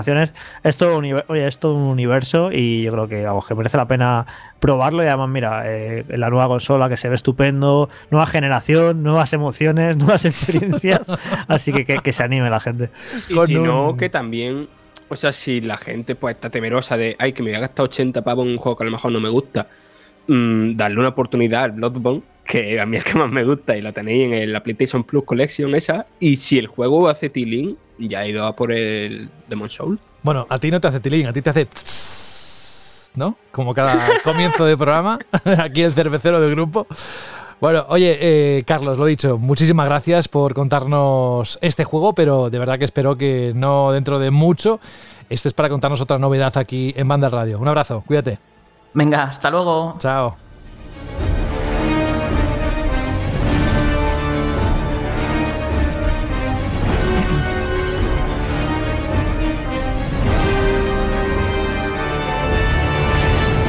La banda sonora de este juego, uno de los más importantes del lanzamiento de PlayStation 5. Saúl González, muy buenas. Hola, ¿qué tal, José? Te pido así, eh, que, que me llama, que me llama. abre el micro, abre el micro. Oye, eh, gracias por estar con nosotros hoy.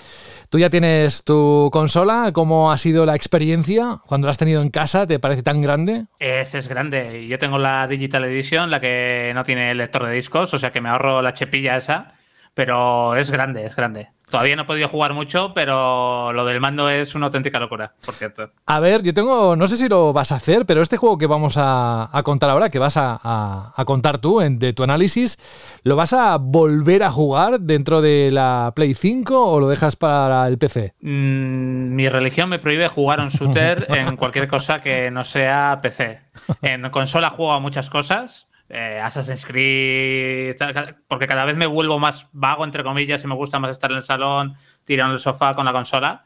Pero MMOs, shooters y juegos de estrategia tienen que ser en el PC, 100%. Pues vamos con este título que sabéis que es uno de los destacados, o si queréis la cita anual con disparos y una franquicia que ahora nos va a contar cómo ha encontrado esta entrega llamada Black Ops Cold War.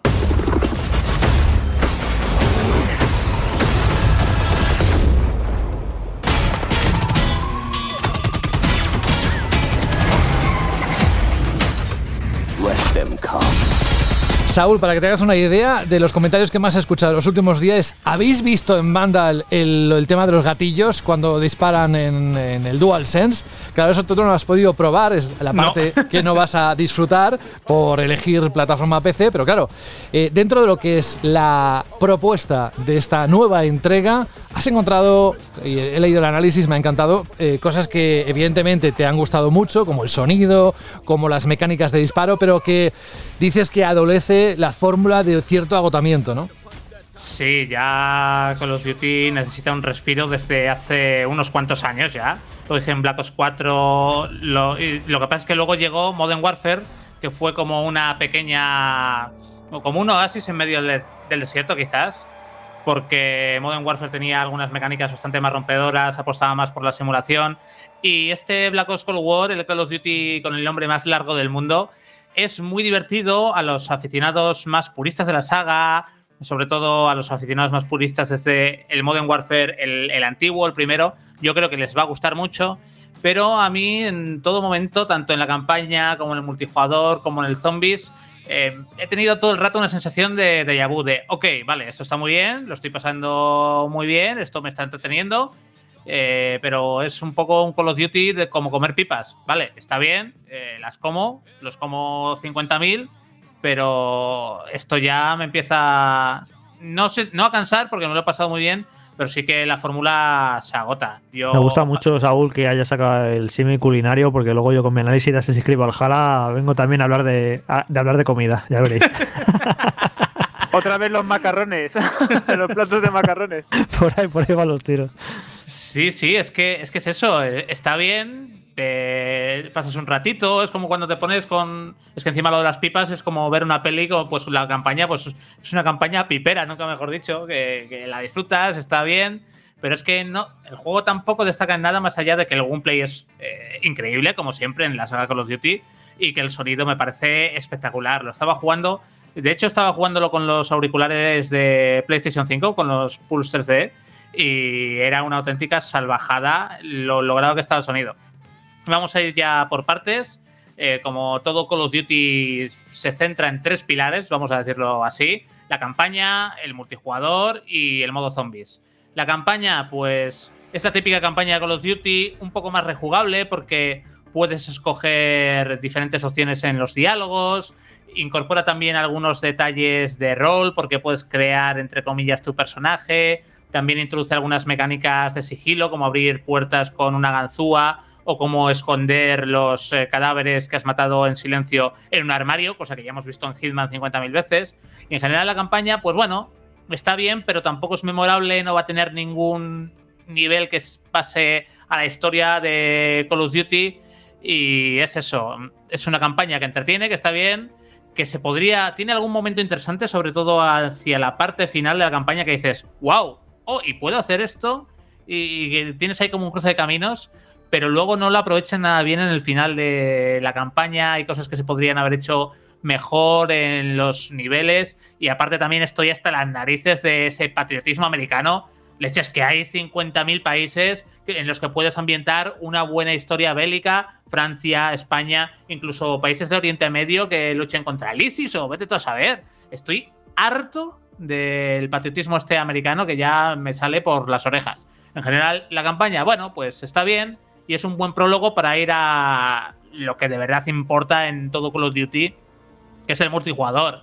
Y Treyarch con Black Ops 4 hizo un multijugador muy bueno, muy equilibrado. Y aquí tenemos un multijugador que es más arcade que en Modern Warfare, tanto en el número de acciones que puede hacer tu personaje, que por ejemplo no puede dejar posada el, arma en una superficie, como podía hacer en, Modern Warfare, por ejemplo, y que apuesta por una mecánica más run and gun, que, o sea, de ir corriendo, lanzar granadas, pegar disparos y, y estar en constante movimiento. Me daba la sensación de que estaba jugando a Call of Duty Black Ops o Call of Duty Black Ops 2. Sí, hay algunos cambios en modos de juego, que intentan favorecer precisamente eso, que no haya tanto campero, como se dice comúnmente, que no haya tanta gente apostada durante mucho tiempo en un mismo sitio. Pero esos cambios en modos como dominio y demás, yo creo que se van a notar sobre todo en la escena de los esports y no se van a notar en, las partidas que juega la comunidad. Luego hay algo que la gente tiene mucho odio contra ello y que a mí, sin embargo, me gusta, que es el matchmaking por habilidad, porque a la gente le molesta y a mí no. Eh, yo no entiendo, y esto es una, bueno, es una opinión totalmente personal, como el resto del análisis, eh, de que la gente quiere jugar con gente muy mala para matar mucho y pasarlo bien. Y, para mí eso es lo contrario de pasarlo bien. Porque si estoy matando mucho todo el rato y estoy jugando con paquetes, al final me aburro. Yo quiero jugar con gente que sea más o menos de mi nivel para ir mejorando y progresando como jugador. Y en ese sentido, eh, yo voy a contracorriente y voy a defender ese matchmaking de Call of Duty Black Ops Cold War. Luego sí que hay modos de juego nuevos. De los nuevos, para mí el, hay uno que es el escolta VIP, que lo hemos visto de aquella manera en Counter-Strike, que es escoltar a, un, a uno de los jugadores, que es el miembro VIP, hasta una zona del mapa, mientras el otro equipo tiene que defenderlo y evitar la extracción de ese VIP. Que bueno, está bien, es un modo algo más táctico que, que, eh, que otros, pero tampoco creo que vaya a pasar a la historia. Y luego tenemos el modo bomba sucia, que es un enfrentamiento de 10 equipos, de 4 jugadores cada uno, que utiliza los mapas más grandes de este multijugador, que son Ruka y Alpine, que son dos mapas de los que están mejor optimizados, luego hablaré de ello. Y es una especie de evolución del modo botín que vimos en Warzone, en los que nuestro equipo tiene que conseguir un número determinado de puntos para ganar la partida y puede conseguirlos matando enemigos o recogiendo uranio para activar unas bombas sucias que hay esparcidas a lo largo del mapa. Este modo en la beta no me acabo de cuadrar, igual que el resto del multi. En la beta lo veía como un poco raro, pero Treyarch ha hecho bastantes ajustes y sigue haciéndolos. Y este modo y el resto del multijugador me gustó y me divirtió mucho en lo que es eh, la experiencia que yo pude probar de Call of Duty Black Ops Cold War. Luego, de puntillas, voy a hablar de Warzone, que estará disponible próximamente a través del juego durante las próximas semanas. Todavía no hay fecha exacta de la integración. Se van a integrar armas, se van a integrar un montón de cosas, pero todavía no hemos visto de qué forma. Y también algo que hay que remarcar, remarcar perdón, en el multijugador es que, igual que pasaba en el, año pasado, tiene crossplay y nos permite jugar eh, con jugadores de PC, PlayStation 4, PlayStation 5, Xbox One o Xbox Series X y S. Ese crossplay se puede desactivar si queréis desde las opciones Pero bueno, a nosotros, de hecho, lo probamos, lo utilizamos, porque el fin de semana estuve jugando con Juan y con Jorge, que presente un poquito, al modo zombies, que en general, y Jorge también puede opinar un poquito de esto, sí es otra vez pipas. Son divertidos, están bien, te puedes echar un rato, eh, pues en vez de comiendo pipas, matando a oleadas y oleadas de zombies, pero el mapa no me parece el más inspirado, creo que hay menos secretos y para mí es un paso atrás total con la variedad y con todo lo que vimos en Call of Duty Black Ops 4, que a mí el zombies de Black Ops 4 me encantó. Luego puntos positivos, como ya dije, las mecánicas de disparos son increíbles en todos los modos de juego, se pierde el aire de simulación y es algo más arcade, pero me gusta muchísimo. El retroceso de las armas es menor que Modern Warfare, pero todas se comportan de una manera eh, más o menos como deberían comportarse entre comillas y además también heredamos el sistema de progresión de armamento de Modern Warfare para ir desbloqueando poco a poco nuevas armas y a medida que las utilizamos esas armas suben de nivel y nos eh, hacen que podamos hacer a nuevas bocachas, a nuevas empuñaduras y, o silenciadores y demás y eso se nota bastante en el comportamiento del alma, uy, del alma, sí, hablando antes de Demon Souls, eh, se me ha ido la perola, del arma en la partida. Y por último, algo que he visto es que este Call of Duty Black Ops Cold War, quizás por todo el tema del coronavirus y de que no lo han podido optimizar de todo bien, en general está peor optimizado que Modern Warfare. Y esto se nota tanto en la inteligencia artificial de la campaña, que por momentos es un desastre, como en el juego en general, porque hay momentos. Vale, yo tengo un procesador, un i7 7700K, que ya es algo viejo, y que llegaba a picos de uso de casi el 80% cuando estaba utilizando el ray tracing. Al principio pensaba que podía ser mi procesador y como tengo a mi compañero, a nuestro compañero Alfonso, al amigo Alfonso, que tiene mi misma gráfica, una Nvidia GeForce RTX 3080, pero un, procesador del año pasado, una AMD Ryzen 3700, dije, oye, tío, prueba el Call of Duty y me dices a ver qué tal tú de rendimiento. Y él tenía un rendimiento mejor que el mío a nivel de FPS, casi 25 FPS, pero también había muchos momentos de bajada de imágenes por segundo y eso es un problema de optimización porque además había escenarios en los que podía en la campaña en los que podía jugar como la seda, otros en los que me llegó a bajar hasta 30 imágenes por segundo. Me pasaba también con los mapas multijugador. Había mapas multijugador que estaban muy bien y que podía jugar con ray tracing, con todo en ultra a todo poder a 60, 70, 80 FPS y luego había uno de los niveles, un par de niveles que me bajaban por debajo 60, 40, 50. Y luego, curiosamente, los dos mapas más grandes que dije antes, Ruka y Alpine, me iban a 90 FPS. probablemente porque están muy optimizados y tienen menos carga de texturas para también estar eh, ser fluidos en las consolas de antigua generación. Pero es que es eso, es un problema de optimización que no se ha hecho bien. Y es que me iba mejor el año pasado Modern Warfare, que tampoco he visto tanto salto técnico. Sí se notan cositas, pero tampoco he visto tanto salto técnico de Modern Warfare a Black Ops Cold War. Y el año pasado Modern Warfare lo podía jugar a 60 FPS con todo a tope, con el, mismo procesador y con una, una, gráfica de anterior generación, una RTX 2070 Super. Y este año hay veces que tenía problemas con una 3080, o sea que es un problema de optimización total. Luego también, bueno, en consola tenemos 60 eh, FPS bastante estables, aunque creo, Jorge, que tú tuviste alguna caída de FPS cuando estábamos jugando al modo zombies. Sí, pero bueno, en consola estos juegos siempre van a 60 y van bien y no sé, tampoco no es una de las cosas que de problema. El menor de los problemas de los duties es el rendimiento en consola, la verdad. Sí, suelen, ir muy fino. Sí, y luego lo que digo, eh, a nivel de sonido es una pasada.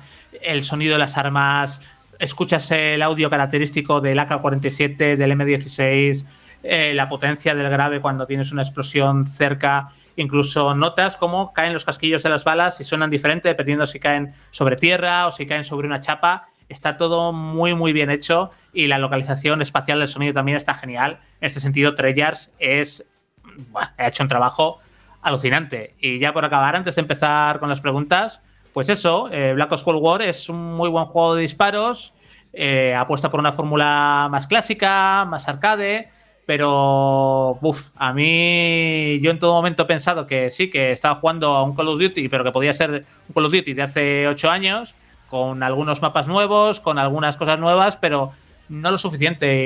Y yo creo, no va a pasar, porque no va a pasar, Activision debería dejar reposar la saga uno o dos añitos. Ojalá hubieran cogido la base jugable increíble que tiene Modern Warfare, hubieran mejorado el sistema antitrampas para Warzone y nos hubieran ofrecido temporadas, aunque sea expansiones de pago de 10 o 15 euros que, que estuvieran bien durante uno o dos años más, pero no es así.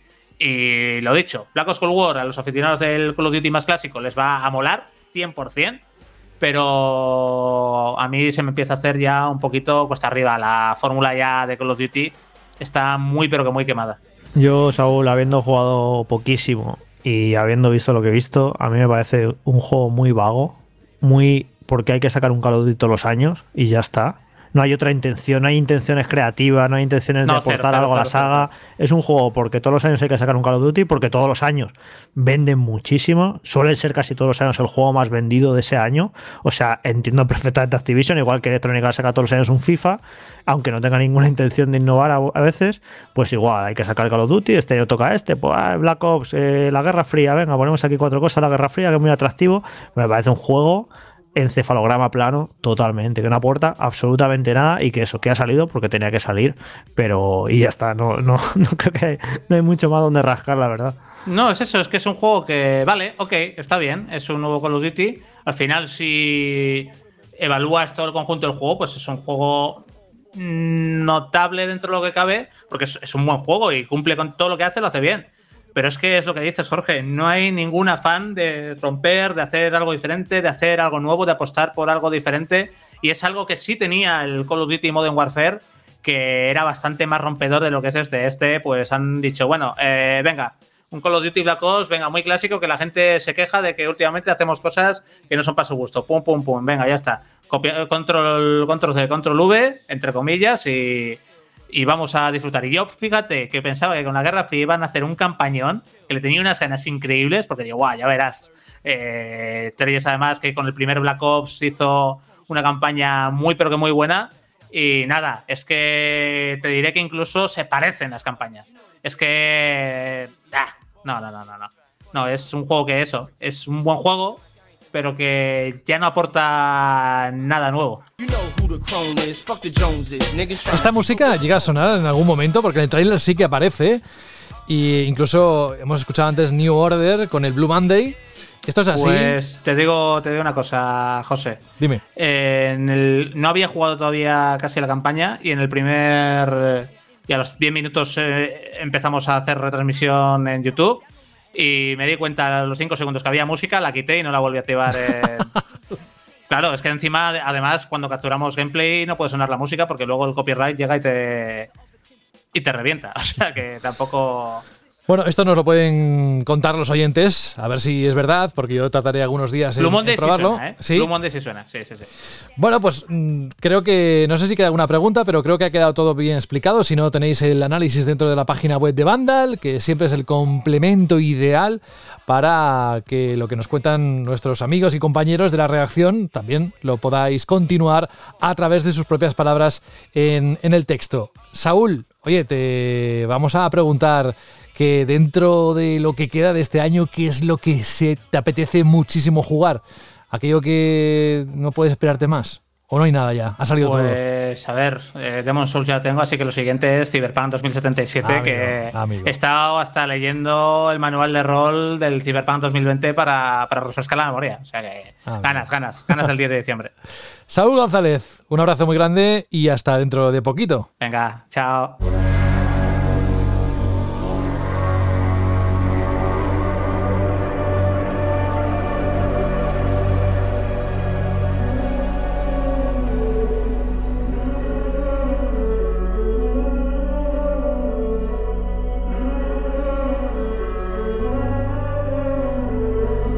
Y el último análisis de este programa no va a ser un título menor, ni mucho menos.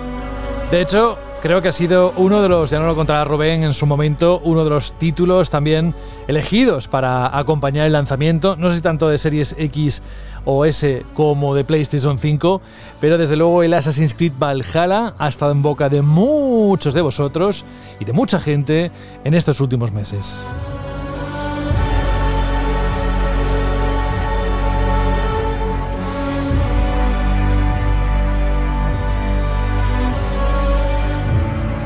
Desde luego, Jorge, el apartado sonoro, si es por la música, es que acompaña perfectamente. ¿eh? Tiene un Está nivelazo muy- los juegos Está nuevos. muy, muy, muy chula la banda sonora. Pero genial, ¿eh? me ha sorprendido Mm. mucho. De las mejores de las últimas entregas.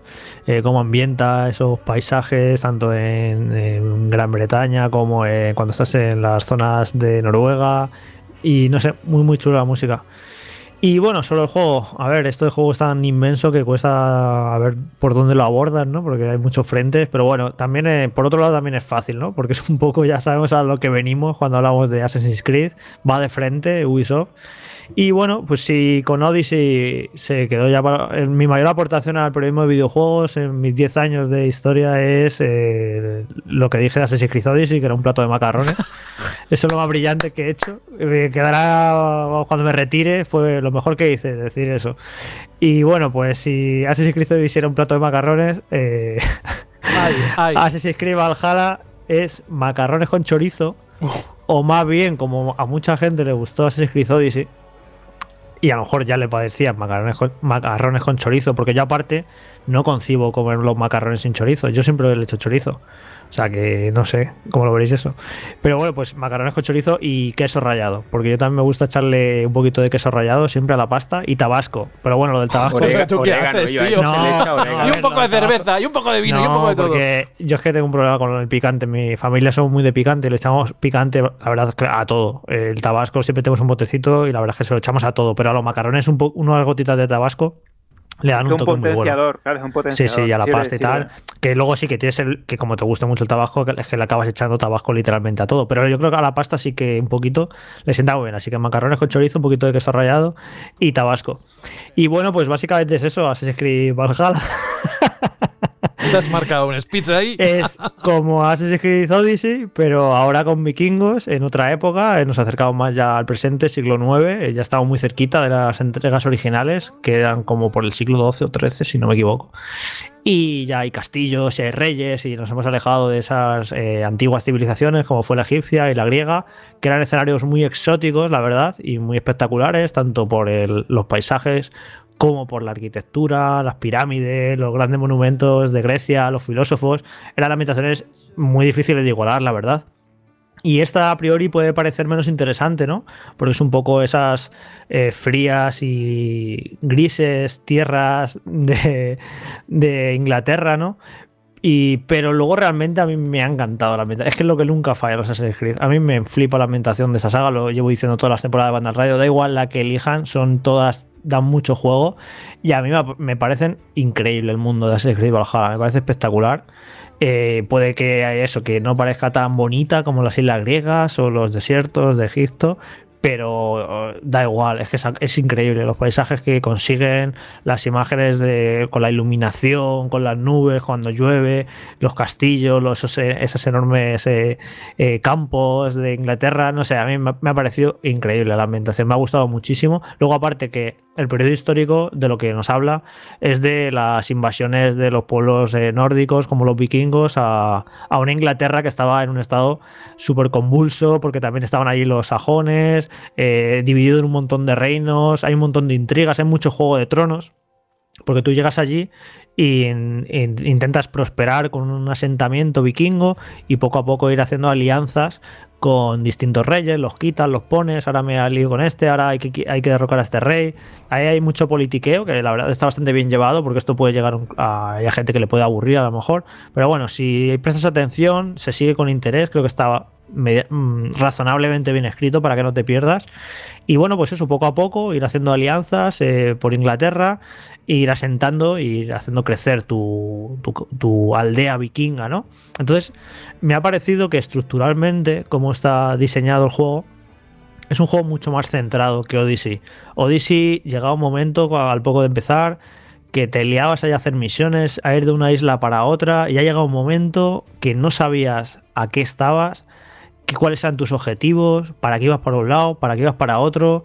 Era un juego muy descentrado en ese sentido. Y en cambio, eh, Valhalla está muy, muy, bien estructurado porque tienen muy claro cuál es tu objetivo en todo momento, que es asentarte en Inglaterra, hacer alianzas con los distintos territorios, eh, que tu asentamiento sea cada vez más poderoso, ir mejorándolo y ya está. Y esto ayuda mucho a que al juego, a cómo te enfrentas a él, a cómo vas eh, progresando, porque te sabes en todo momento lo que estás haciendo y por qué lo estás haciendo.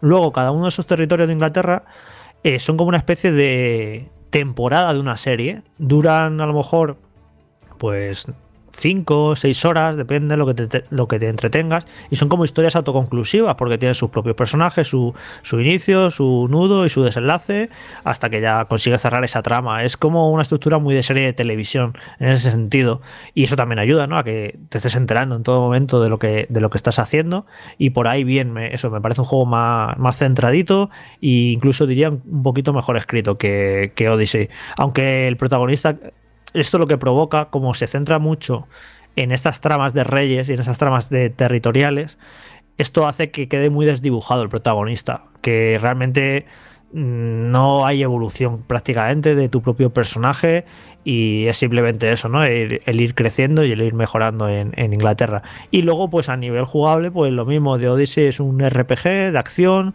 con mucho combate, con algo de sigilo, un sigilo que han intentado potenciarlo más para que se parezca a las primeras entregas, pero paradójicamente he jugado mucho menos en sigilo que en Origins y que en Odyssey, porque el diseño de las misiones y las situaciones no me invitaban a ello, no le veía mucho sentido que un enorme vikingo con dos hachas, que es una bestia parda de matar, eh, limpiar un campamento de enemigos y tirarme ahí 10 minutos jugando con sigilo cuando entras a saco y, y, haces lo mismo en un minuto, no, no te incentiva al juego, no sabe, no sabe premiarte, incentivarte para que juegues con sigilo, no le ve mucho sentido.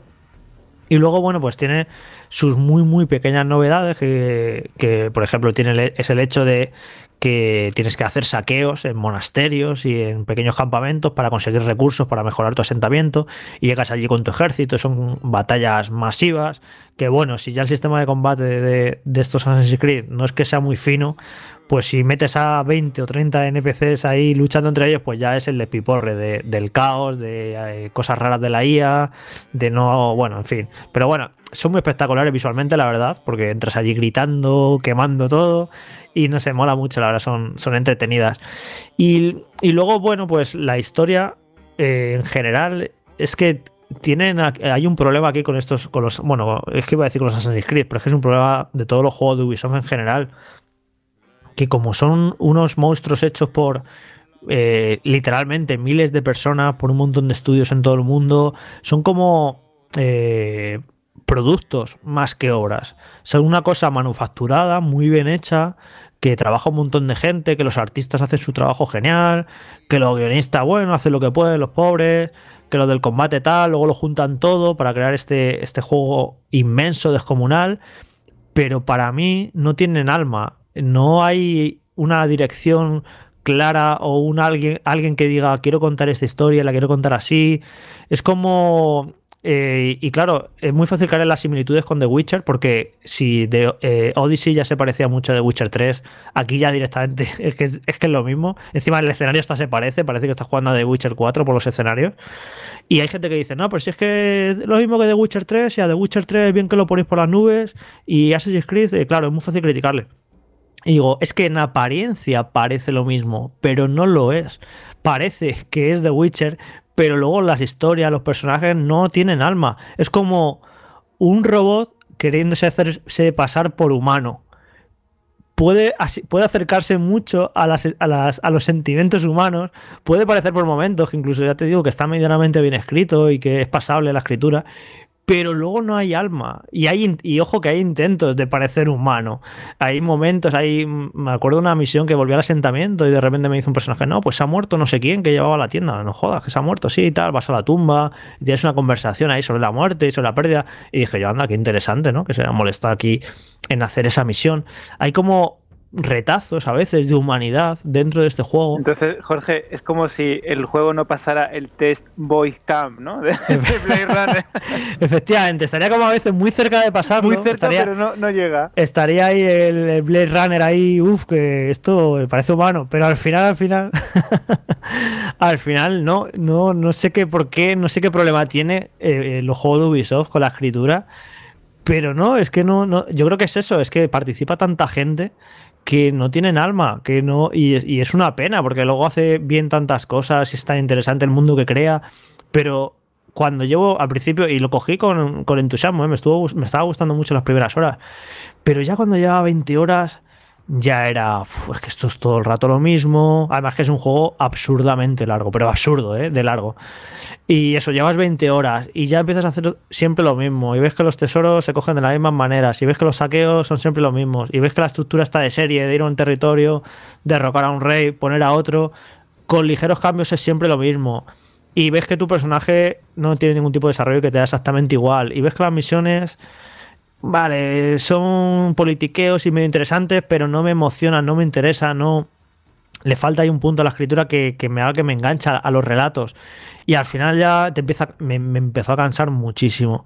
Y ojo, que es un juego que me parece muy interesante, que igual que Odyssey, yo lo critiqué, hay a muchísima gente que le encantó. Y, o sea que no, yo aquí no estoy diciendo que el juego esté mal para nada. Y sé que a muchísima gente le va a flipar Valhalla. Y de hecho me parece mejor Valhalla que Odyssey. Por eso que digo, por ese tema de la estructura, que me parece un juego más centrado y, y que ayuda ¿no? a. No sé, me parece, me parece mejor que Odyssey en, en prácticamente en todo.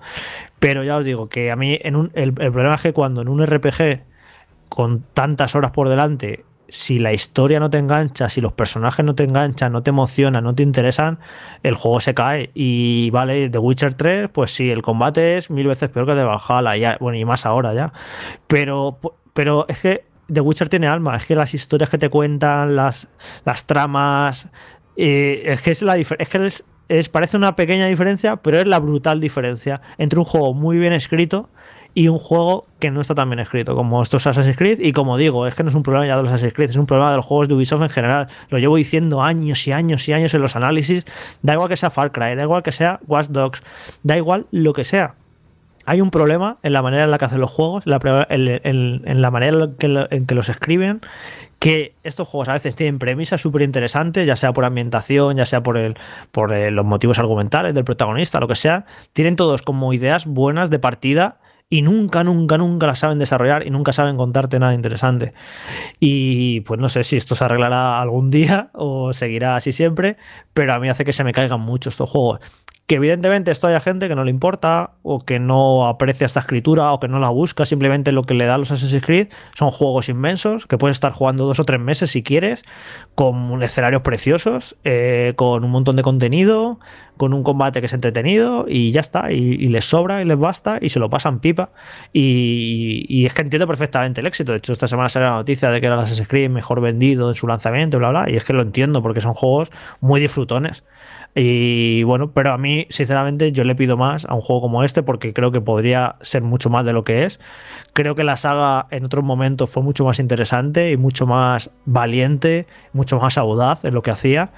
Y bueno, ahora se han convertido en este tipo de RPGs inmensos que le va muy bien, le va a ir en, le va muy bien en ventas y creo que bueno, pues en los próximos años no creo que vayan a cambiar, ¿no? Si la gente ha respondido bien y está encantada con esta fórmula, pues tirarán para adelante. No sé dónde será el siguiente, si será en Japón, no sé muy bien qué, qué escenarios les quedan, si a lo mejor vuelven un poco a los orígenes, porque ya que se han acercado en el tiempo, no sé qué, por dónde tirarán.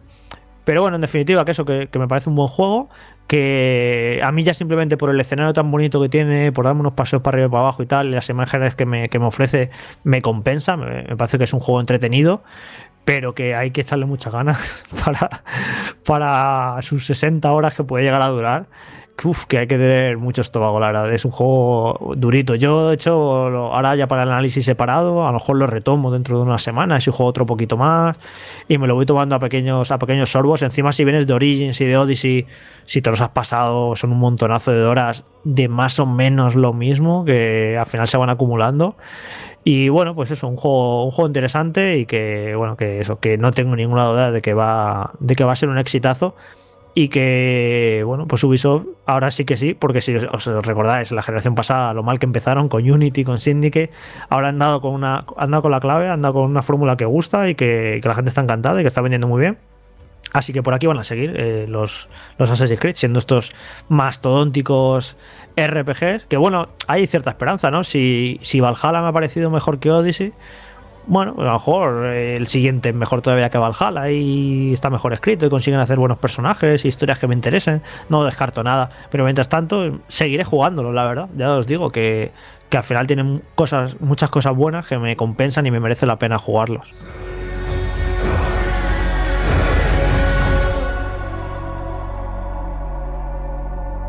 No sé si dentro de, del equipo, Alberto, Fran, tenéis alguna pregunta. Si no, nos vamos a otra sección del programa. Sí, mira, eh, he estado leyendo bastante de que hay algunas misiones de mundo que se han sustituido, creo, sí, corrígeme si me equivoco, Jorge, se han sustituido las misiones secundarias por estas misiones de mundo. Y he leído como anécdotas de misiones de mundo totalmente alocadas que casi que no casan con el escenario, pero que son muy graciosa. ¿Tú mm, te has encontrado cosas de esas? Sí, son muy locas. O sea, lo que han hecho es quitarlas 8 millones de misiones secundarias que había en Odyssey, esto me parece un acierto, y ahora en el mapa pues te encuentras eh, a veces a, personas por allí, tú vas paseando y te encuentras una persona, y esto, y hay un evento ahí de mundo como una especie de misión que no se te agrega un listado de misiones, ¿no? Para no agobiarte, es como está ahí ese puntito y si quieres lo atiendes y si no, no, y me gusta, me parece una gran opción, y pues son cosas muy locas, yo qué sé, yo me he encontrado eh, una especie de grupo de nudistas y están ahí bañándose en un balneario y les tienes que robar la ropa, son cosas muy chorras eh, muy mm, rockstar. Eh, estos eventos de mundo que te puedes encontrar en los GTA o incluso en Red Dead Redemption de gente extraña. Por ejemplo, me encontré un tío que tenía un hacha clavada en la cabeza y estaba ahí sentado el pobre y tal. Y me dice, no, es que me han clavado este hacha en la cabeza. Y dice, no, pues si te la saco te va a matar. Ya, pues me la tendrás que sacar.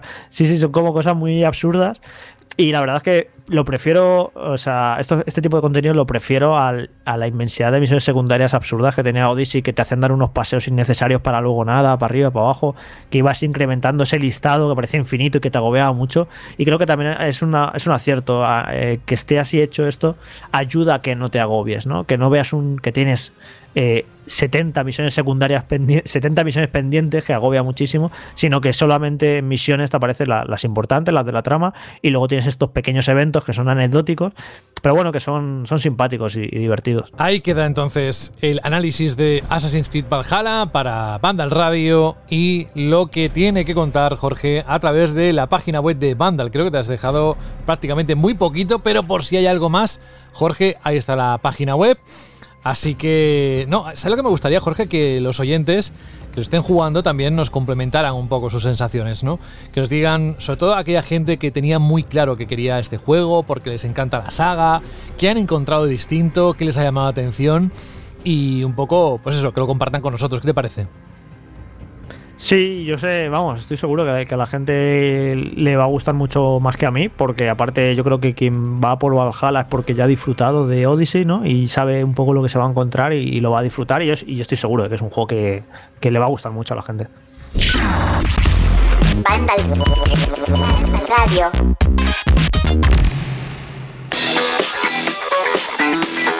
Tan solo un momento porque tenemos que recordaros algo importante. Y es que después de todos estos juegos, si alguien quiere hacerse con un Demon Souls remake, con un Assassin's Creed Valhalla o alguno de los que vamos a mencionar ahora, que no se lo pierda porque es el momento, Alberto, de hablar de tu tienda de videojuegos.com, nuestro patrocinador. Exacto, en nuestro patrocinador y donde tenéis las mejores ofertas de los mejores videojuegos, tanto de lanzamiento como para la nueva generación. Bueno, tenéis un catálogo impresionante y cada semana y cada día tenéis nuevas ofertas en la página web. Por ejemplo, ya podéis comprar con entrega 24 horas y gastos de envío gratuitos. Pedidos, eso sí, superiores a 40 euros. Títulos como Spider-Man Miles Morales por 59,99 euros, Alberto. También tenemos Sackboy, una aventura a lo grande, por 69,99. Demon's, Souls Remake por 79,99 euros. Ahora tú. Assassin's Creed Valhalla por 59,99 en su versión estándar y 89,99 para la Gold Edition. En cuanto a NBA 2K21, que se ve impresionante en la nueva generación, por 64,99 euros, eso sí, en su edición estándar, o 84,49 euros para la edición Mamba Forever. Y no solo eso, porque también tenemos Fortnite de las Love Bundle, que es un pack especial con skins del Joker, que lo tenéis por 24,99 euros. Y también a partir de este viernes, es decir, cuando estéis escuchando este programa, se unen Call of Duty Black Ops Cold War, que también hemos hablado aquí, como sabéis, por 75,99 euros. El Spider-Man Miles Morales Ultimate Edition por 79,99. Man Eater por 36,49 euros. Dirt 5, el juego de rallies, por 62,49. Otro título de rallies de coches, WRC 9 por 58,99 euros. Y por último, Godfall por 58,99 en su edición estándar y 83,99 en su versión deluxe.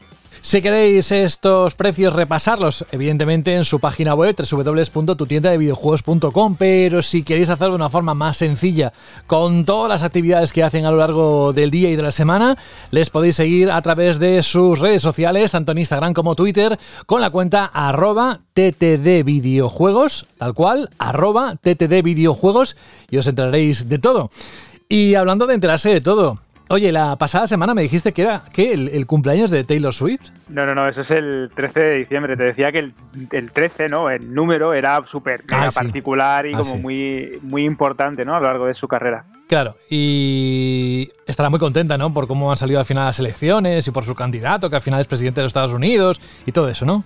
Bueno, sí, y aparte hay un jaleo muy gordo con el tema Ay. de los derechos. Ay, de, ay, los, ay. de los antiguos trabajos que se, cuando compraron la discográfica Big Machine Records, que lo compró eh, Scotter Brown, un antiguo enemigo de, de Taylor, pues sus trabajos pues, se quedaron en sus manos. Y ahora resulta que los ha vendido a un tercero, a un fondo de inversión. Bueno, un jaleo, José, un jaleo.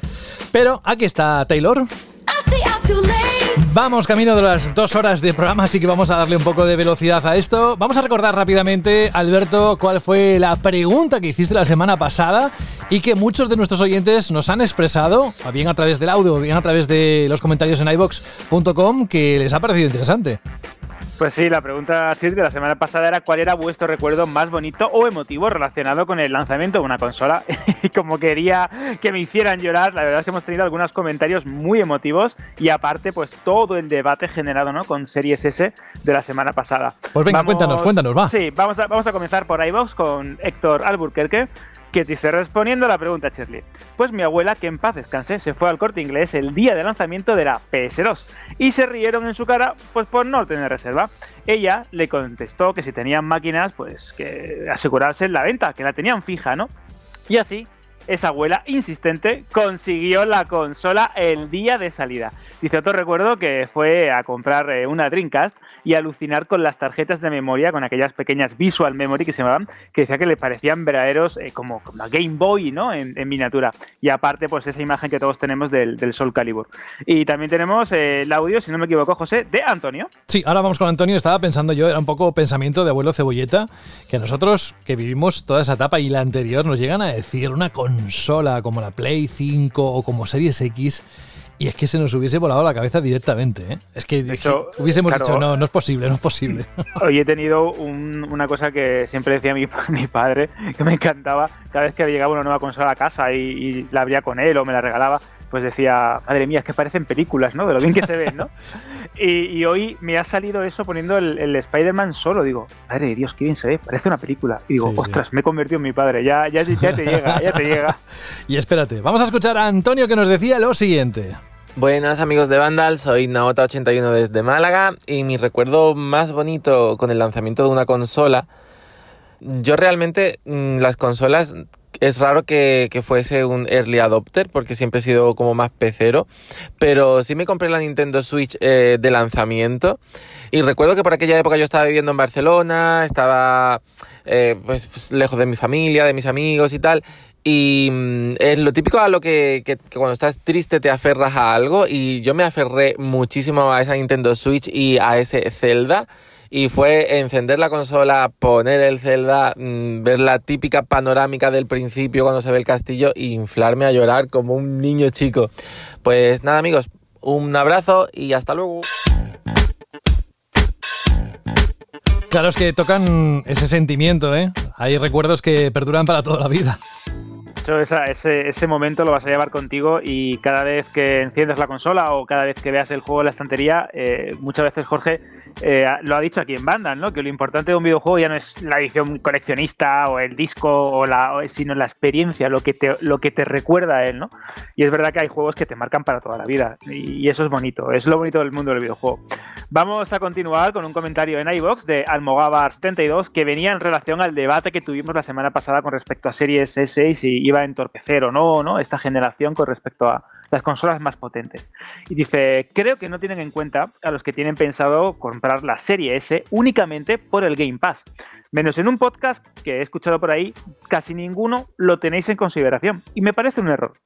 La combinación PS5 y Series S me parece muy inteligente, sobre todo si solo te interesa el Game Pass y te da un poco lo mismo que no alcance las 4K, o porque simplemente no puedes o no quieres gastarte mil euros para tener las dos consolas más potentes, o por las razones que sean. Yo tenía la intención de hacerme con una Series S, pero teniendo un monitor 4K, y pues la verdad es que no tengo ninguna prisa por hacerme con la nueva consola de Microsoft. Pero de todas formas, no descarto hacerme con una Series X cuando vea algún exclusivo que me interese. Y aparte tenemos el comentario en audio de Iván. Hola amigos de Vandal, aquí van. Bueno, pues muy buena pregunta esta semana. Cuánta nostalgia con esta pregunta. Yo los recuerdos que tengo era cuando mi, mi tío, que se compró la PlayStation 1, yo era muy pequeño, y siempre se iba a trabajar en Navidades o en Semana Santa una semana fuera y me dejaba la Play esos días. Para mí esa semana pues era magia pura. Me acuerdo además que tenía que calzarla por debajo con una cinta para que funcionara, si no no me leía los discos. Así que esos son mis recuerdos, que además al final me la acabo regalando. Así que muy bien. Venga, un saludo. De esos trucos caseros hay unos cuantos, ¿eh? Daría para un manual entero de lo que hemos hecho con las consolas y lo que son aparatos tecnológicos en general. Yo en la primera PlayStation, la PSX, la gris, llegó un momento en el que el lector fallaba y me daba problemas. Pero seguro que estabas metiendo bien el disco. Madre mía, esto me va a perseguir ya para siempre, ¿eh, José? Qué fuerte. Si Es que no tenía que haberte contado. Hoy al menos, hoy al menos. Hoy al menos, al menos. No, pues la verdad es lo que hacía es que le daba la vuelta a la consola y forzaba al lector de tal manera que al final sí los leía. Bueno, un, un- un show. Vamos a continuar con Edu SD, que dice, de pequeño mi madre me prohibía los juegos eh, con pistolas en PlayStation 1. Y un día fui con mi abuelo al centro mail y salí con el pack del Time Crisis más la, pistola GCOM 45. La verdad es que tengo mucho amor en mi interior con ese momento. A mi abuelo le cayó la bronca. Pero yo estuve muy feliz porque él me veía feliz con mi juego. Quiero ser como mi, mi abuelo cuando me toque serlo. Aún sigue en mi vida y lo quiero infinito. Saludos a todos. Qué bonito esto. ¿eh? Qué bonitos los abuelos y las abuelas de todo el mundo, ¿eh? Qué Sí, qué bonitos sí. son y cuánto le debemos a cada uno Muchísimo. de ellos. Vamos a proseguir con el audio de Rubén y de Isaac. Buenas chicos, ¿qué tal? Aquí es Rubén de Guadalajara. Para mí el mejor recuerdo de, de, de estar en una consola, por supuesto, ha sido esta, la de la Series X, porque yo con toda mi ansia fui a reservarla a las 10 de la mañana al game, pensando que era un exagerado. Y luego para mí fue una sorpresa ver eh, que hablando con la chica de la tienda que fue, eh, fue el tercero en comprarlo en, mostrador y el último, porque solo pudieron comprar en solo pudieron vender en mostrador tres consolas. Venga, un saludo, hasta luego. Hola amigos de Vandal, les habla Isaco desde Barranquilla, Colombia, en la costa atlántica. Para mí el momento más especial fue cuando puse el disco de demo del PlayStation 1, porque mis amigos habían apostado por el Nintendo 64 y yo fui el único rebelde que me fui por el otro lado. Y desde ese momento, cuando probé ese disco de demos y Veteranato Shinden, desde ahí no dejé de jugar PlayStation aunque más a futuro siempre tenía las consolas de Nintendo como consola auxiliar, pero siempre PlayStation siguió siendo mi consola principal. Entonces nada, pues eso. Quería mandar un saludo a Sebastiro que nos debe estar escuchando. Chao, chao. Ojo a la idea de Isaac, ¿eh? Me refiero a que a través de los mensajes respondiendo a la Chirly pregunta, queráis lanzar un saludo muy breve en esos 30 segundos a algún amiguete que sabéis que escucha Banda al Radio y le sorprendéis. Eso, mira, verdad de cara es bonito, de aquí a final de año, como es una época muy especial, mm, me encantaría que sucediera cada semana, mira. Sí, además que son momentos en los que gusta, ¿no? También que se acuerden de ti y, apoyarnos unos a los otros, que está la cosa bastante fea y oscura, más allá, ¿no? De, de- de nuestras fronteras. Que me he acordado ahora, José, con el tema del, del disco, del disco de demo. Es verdad que es ese momento en el que introduces el primer juego, o en este caso, ¿no? El disco de demo de PlayStation que me viene ahora a la cabeza, cuando dices, ¡buah! Esto es lo que es capaz de hacer mi consola, ¿no? Ese, ese momento tan bonito, tan especial, me ha pasado hoy. Con el, con el Astro Bot, por ejemplo. Astro Playground, ¿no? Astros Playground. Exactamente, exactamente. Me ha pasado justo eso, ¿no? He dicho, madre de Dios, qué cosa más bonita, qué, qué maravilla el mando, ¿no? Qué momento, ¿no? Pues es verdad que ese momento, ese, es- ese particular, ¿no? El segundo en el que dices, "Ah, ya la tengo aquí, estoy jugando a lo que he visto durante meses, ¿no? O he leído durante meses en, en Vandal, ¿no? En, en internet. Vamos a proseguir con el comentario de Cerberus 2279, vaya Nick, muy cyberpunk, que dice 100% de acuerdo con el comentario de Jorge Cano al respecto al fútbol. Ya durante el confinamiento dejé de verlo y desde entonces no he vuelto a ver un partido. Es más, ahora mismo me interesa cero.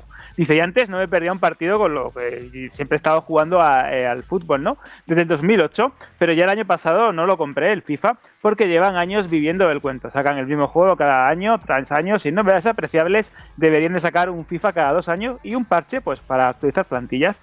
Y también tenemos el comentario, ¿no? En audio, José, de Diego y de Rubén. Eso es, vamos a escucharles.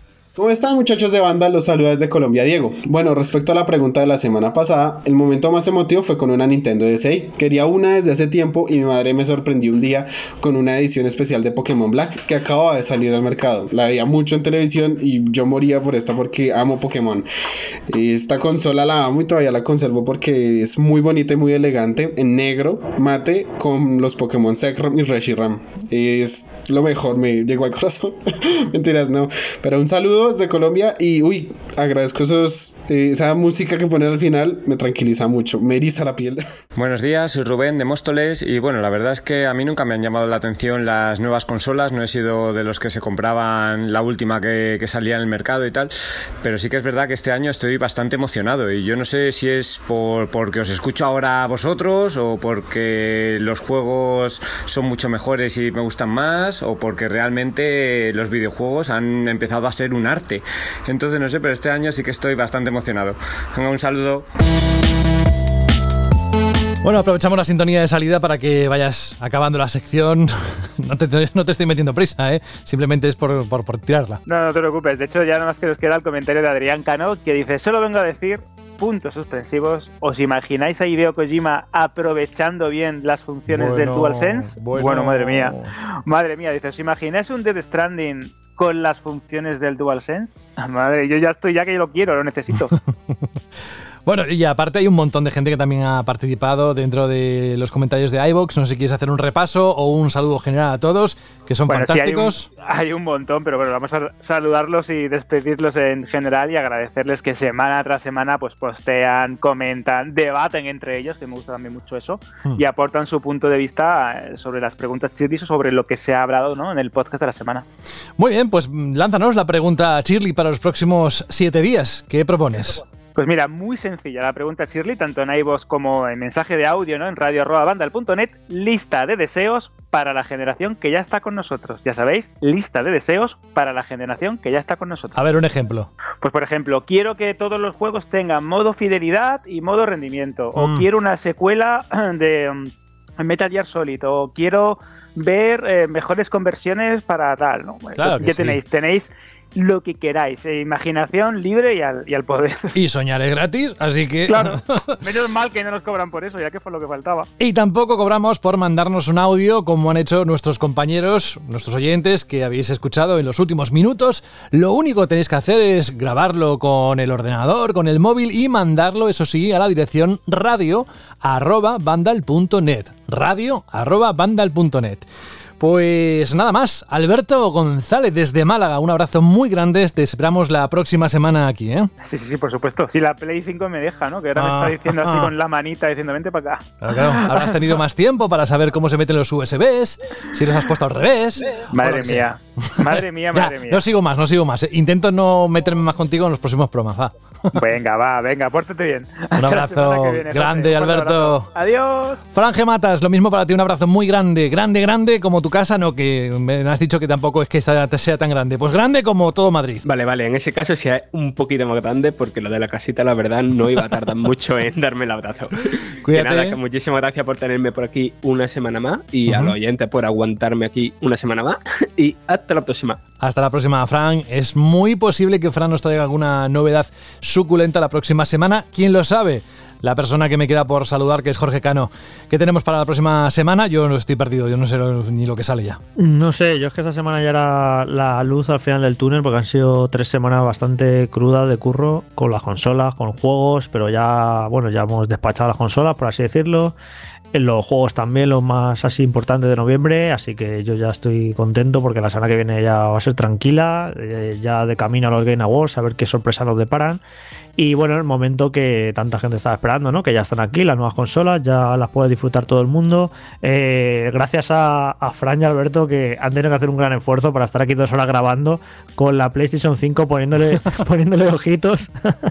que te- seguro que ha, ha tenido que ser muy duro el hecho de decir, tengo que estar aquí grabando el podcast y podría estar jugando a la Play 5 que, que no han tenido los pobres prácticamente tiempo de probarla. Pero bueno, que viene un fin de semana muy largo y que nada, eso, que disfrutéis todo de las nuevas consolas, que son una auténtica pasada y que nada, que os leemos, os escuchamos a ver qué os, os están pareciendo en estos primeros días. Eso es, si la próxima semana la actualidad nos deja y tenemos tiempo, vamos a escuchar qué es- os está pareciendo, que siempre lo hemos dicho desde el principio, queremos saber vuestras impresiones, si la Play os ha parecido grande o la Series X es más potente de lo que pensabas, yo que sé, todas aquellas cosas que nos gusta fijarnos a cada uno con sus manías y con sus devociones. Así que, Jorge Cano, te esperamos la próxima semana como no podía ser de otra forma. Hasta la semana que viene, un saludo. Cuídate mucho. Y además lo necesita. Descansar y cuidarse mucho. Vamos con la canción con la que vamos a acabar.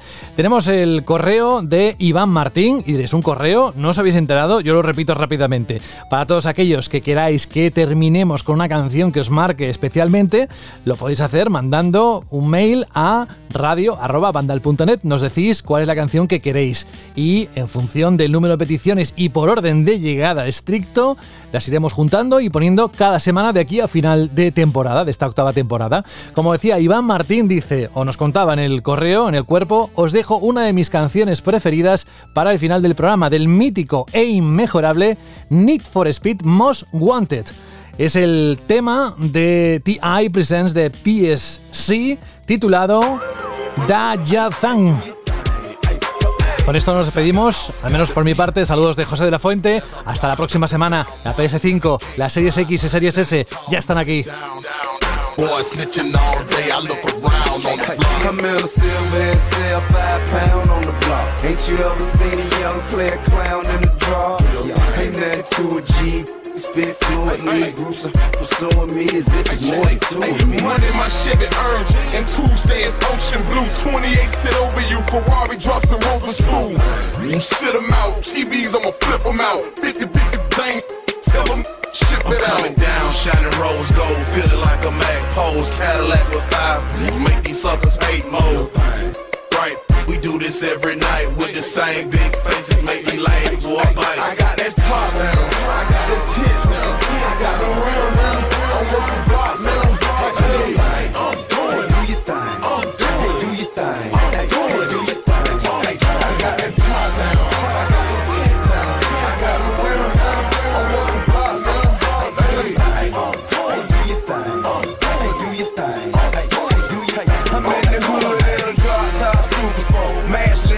Lit, the holler and the Porsche stalling. On their porches hollow. They call me Thunderbill. Coming down to something else. Shout it something else. Hot enough to make the I got a melt. screw blue Chevy. Follow me no 24. Look at John Cutlass, green diamond, purple horse.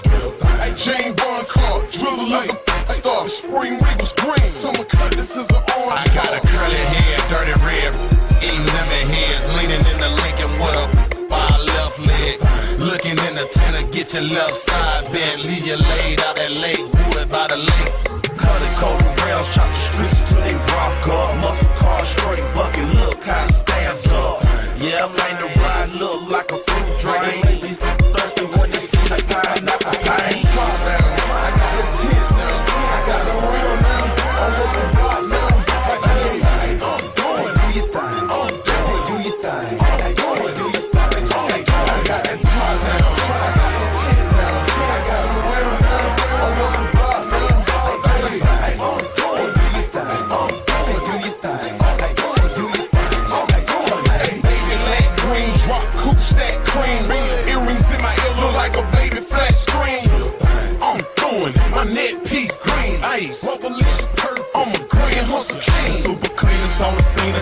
leather master polo boots. And the wood grain lame, I show you how to do the do. Fruit, same flavor as the candy gloss. In the back seat, got a free pull. Lady anchor on a Cuban link chain. Diamond stacked on top of diamonds, custom made, pink and rain. Fishing hats, polo shorts with the polo man. Wearing blue and tan in the blue and tan avalanche. Jackson never had a chance, set them in the ambulance. They hopped out the van and started like a cameraman. Top down, hit the switch and let it drop down. Pass it by the underground, they can hear me underground.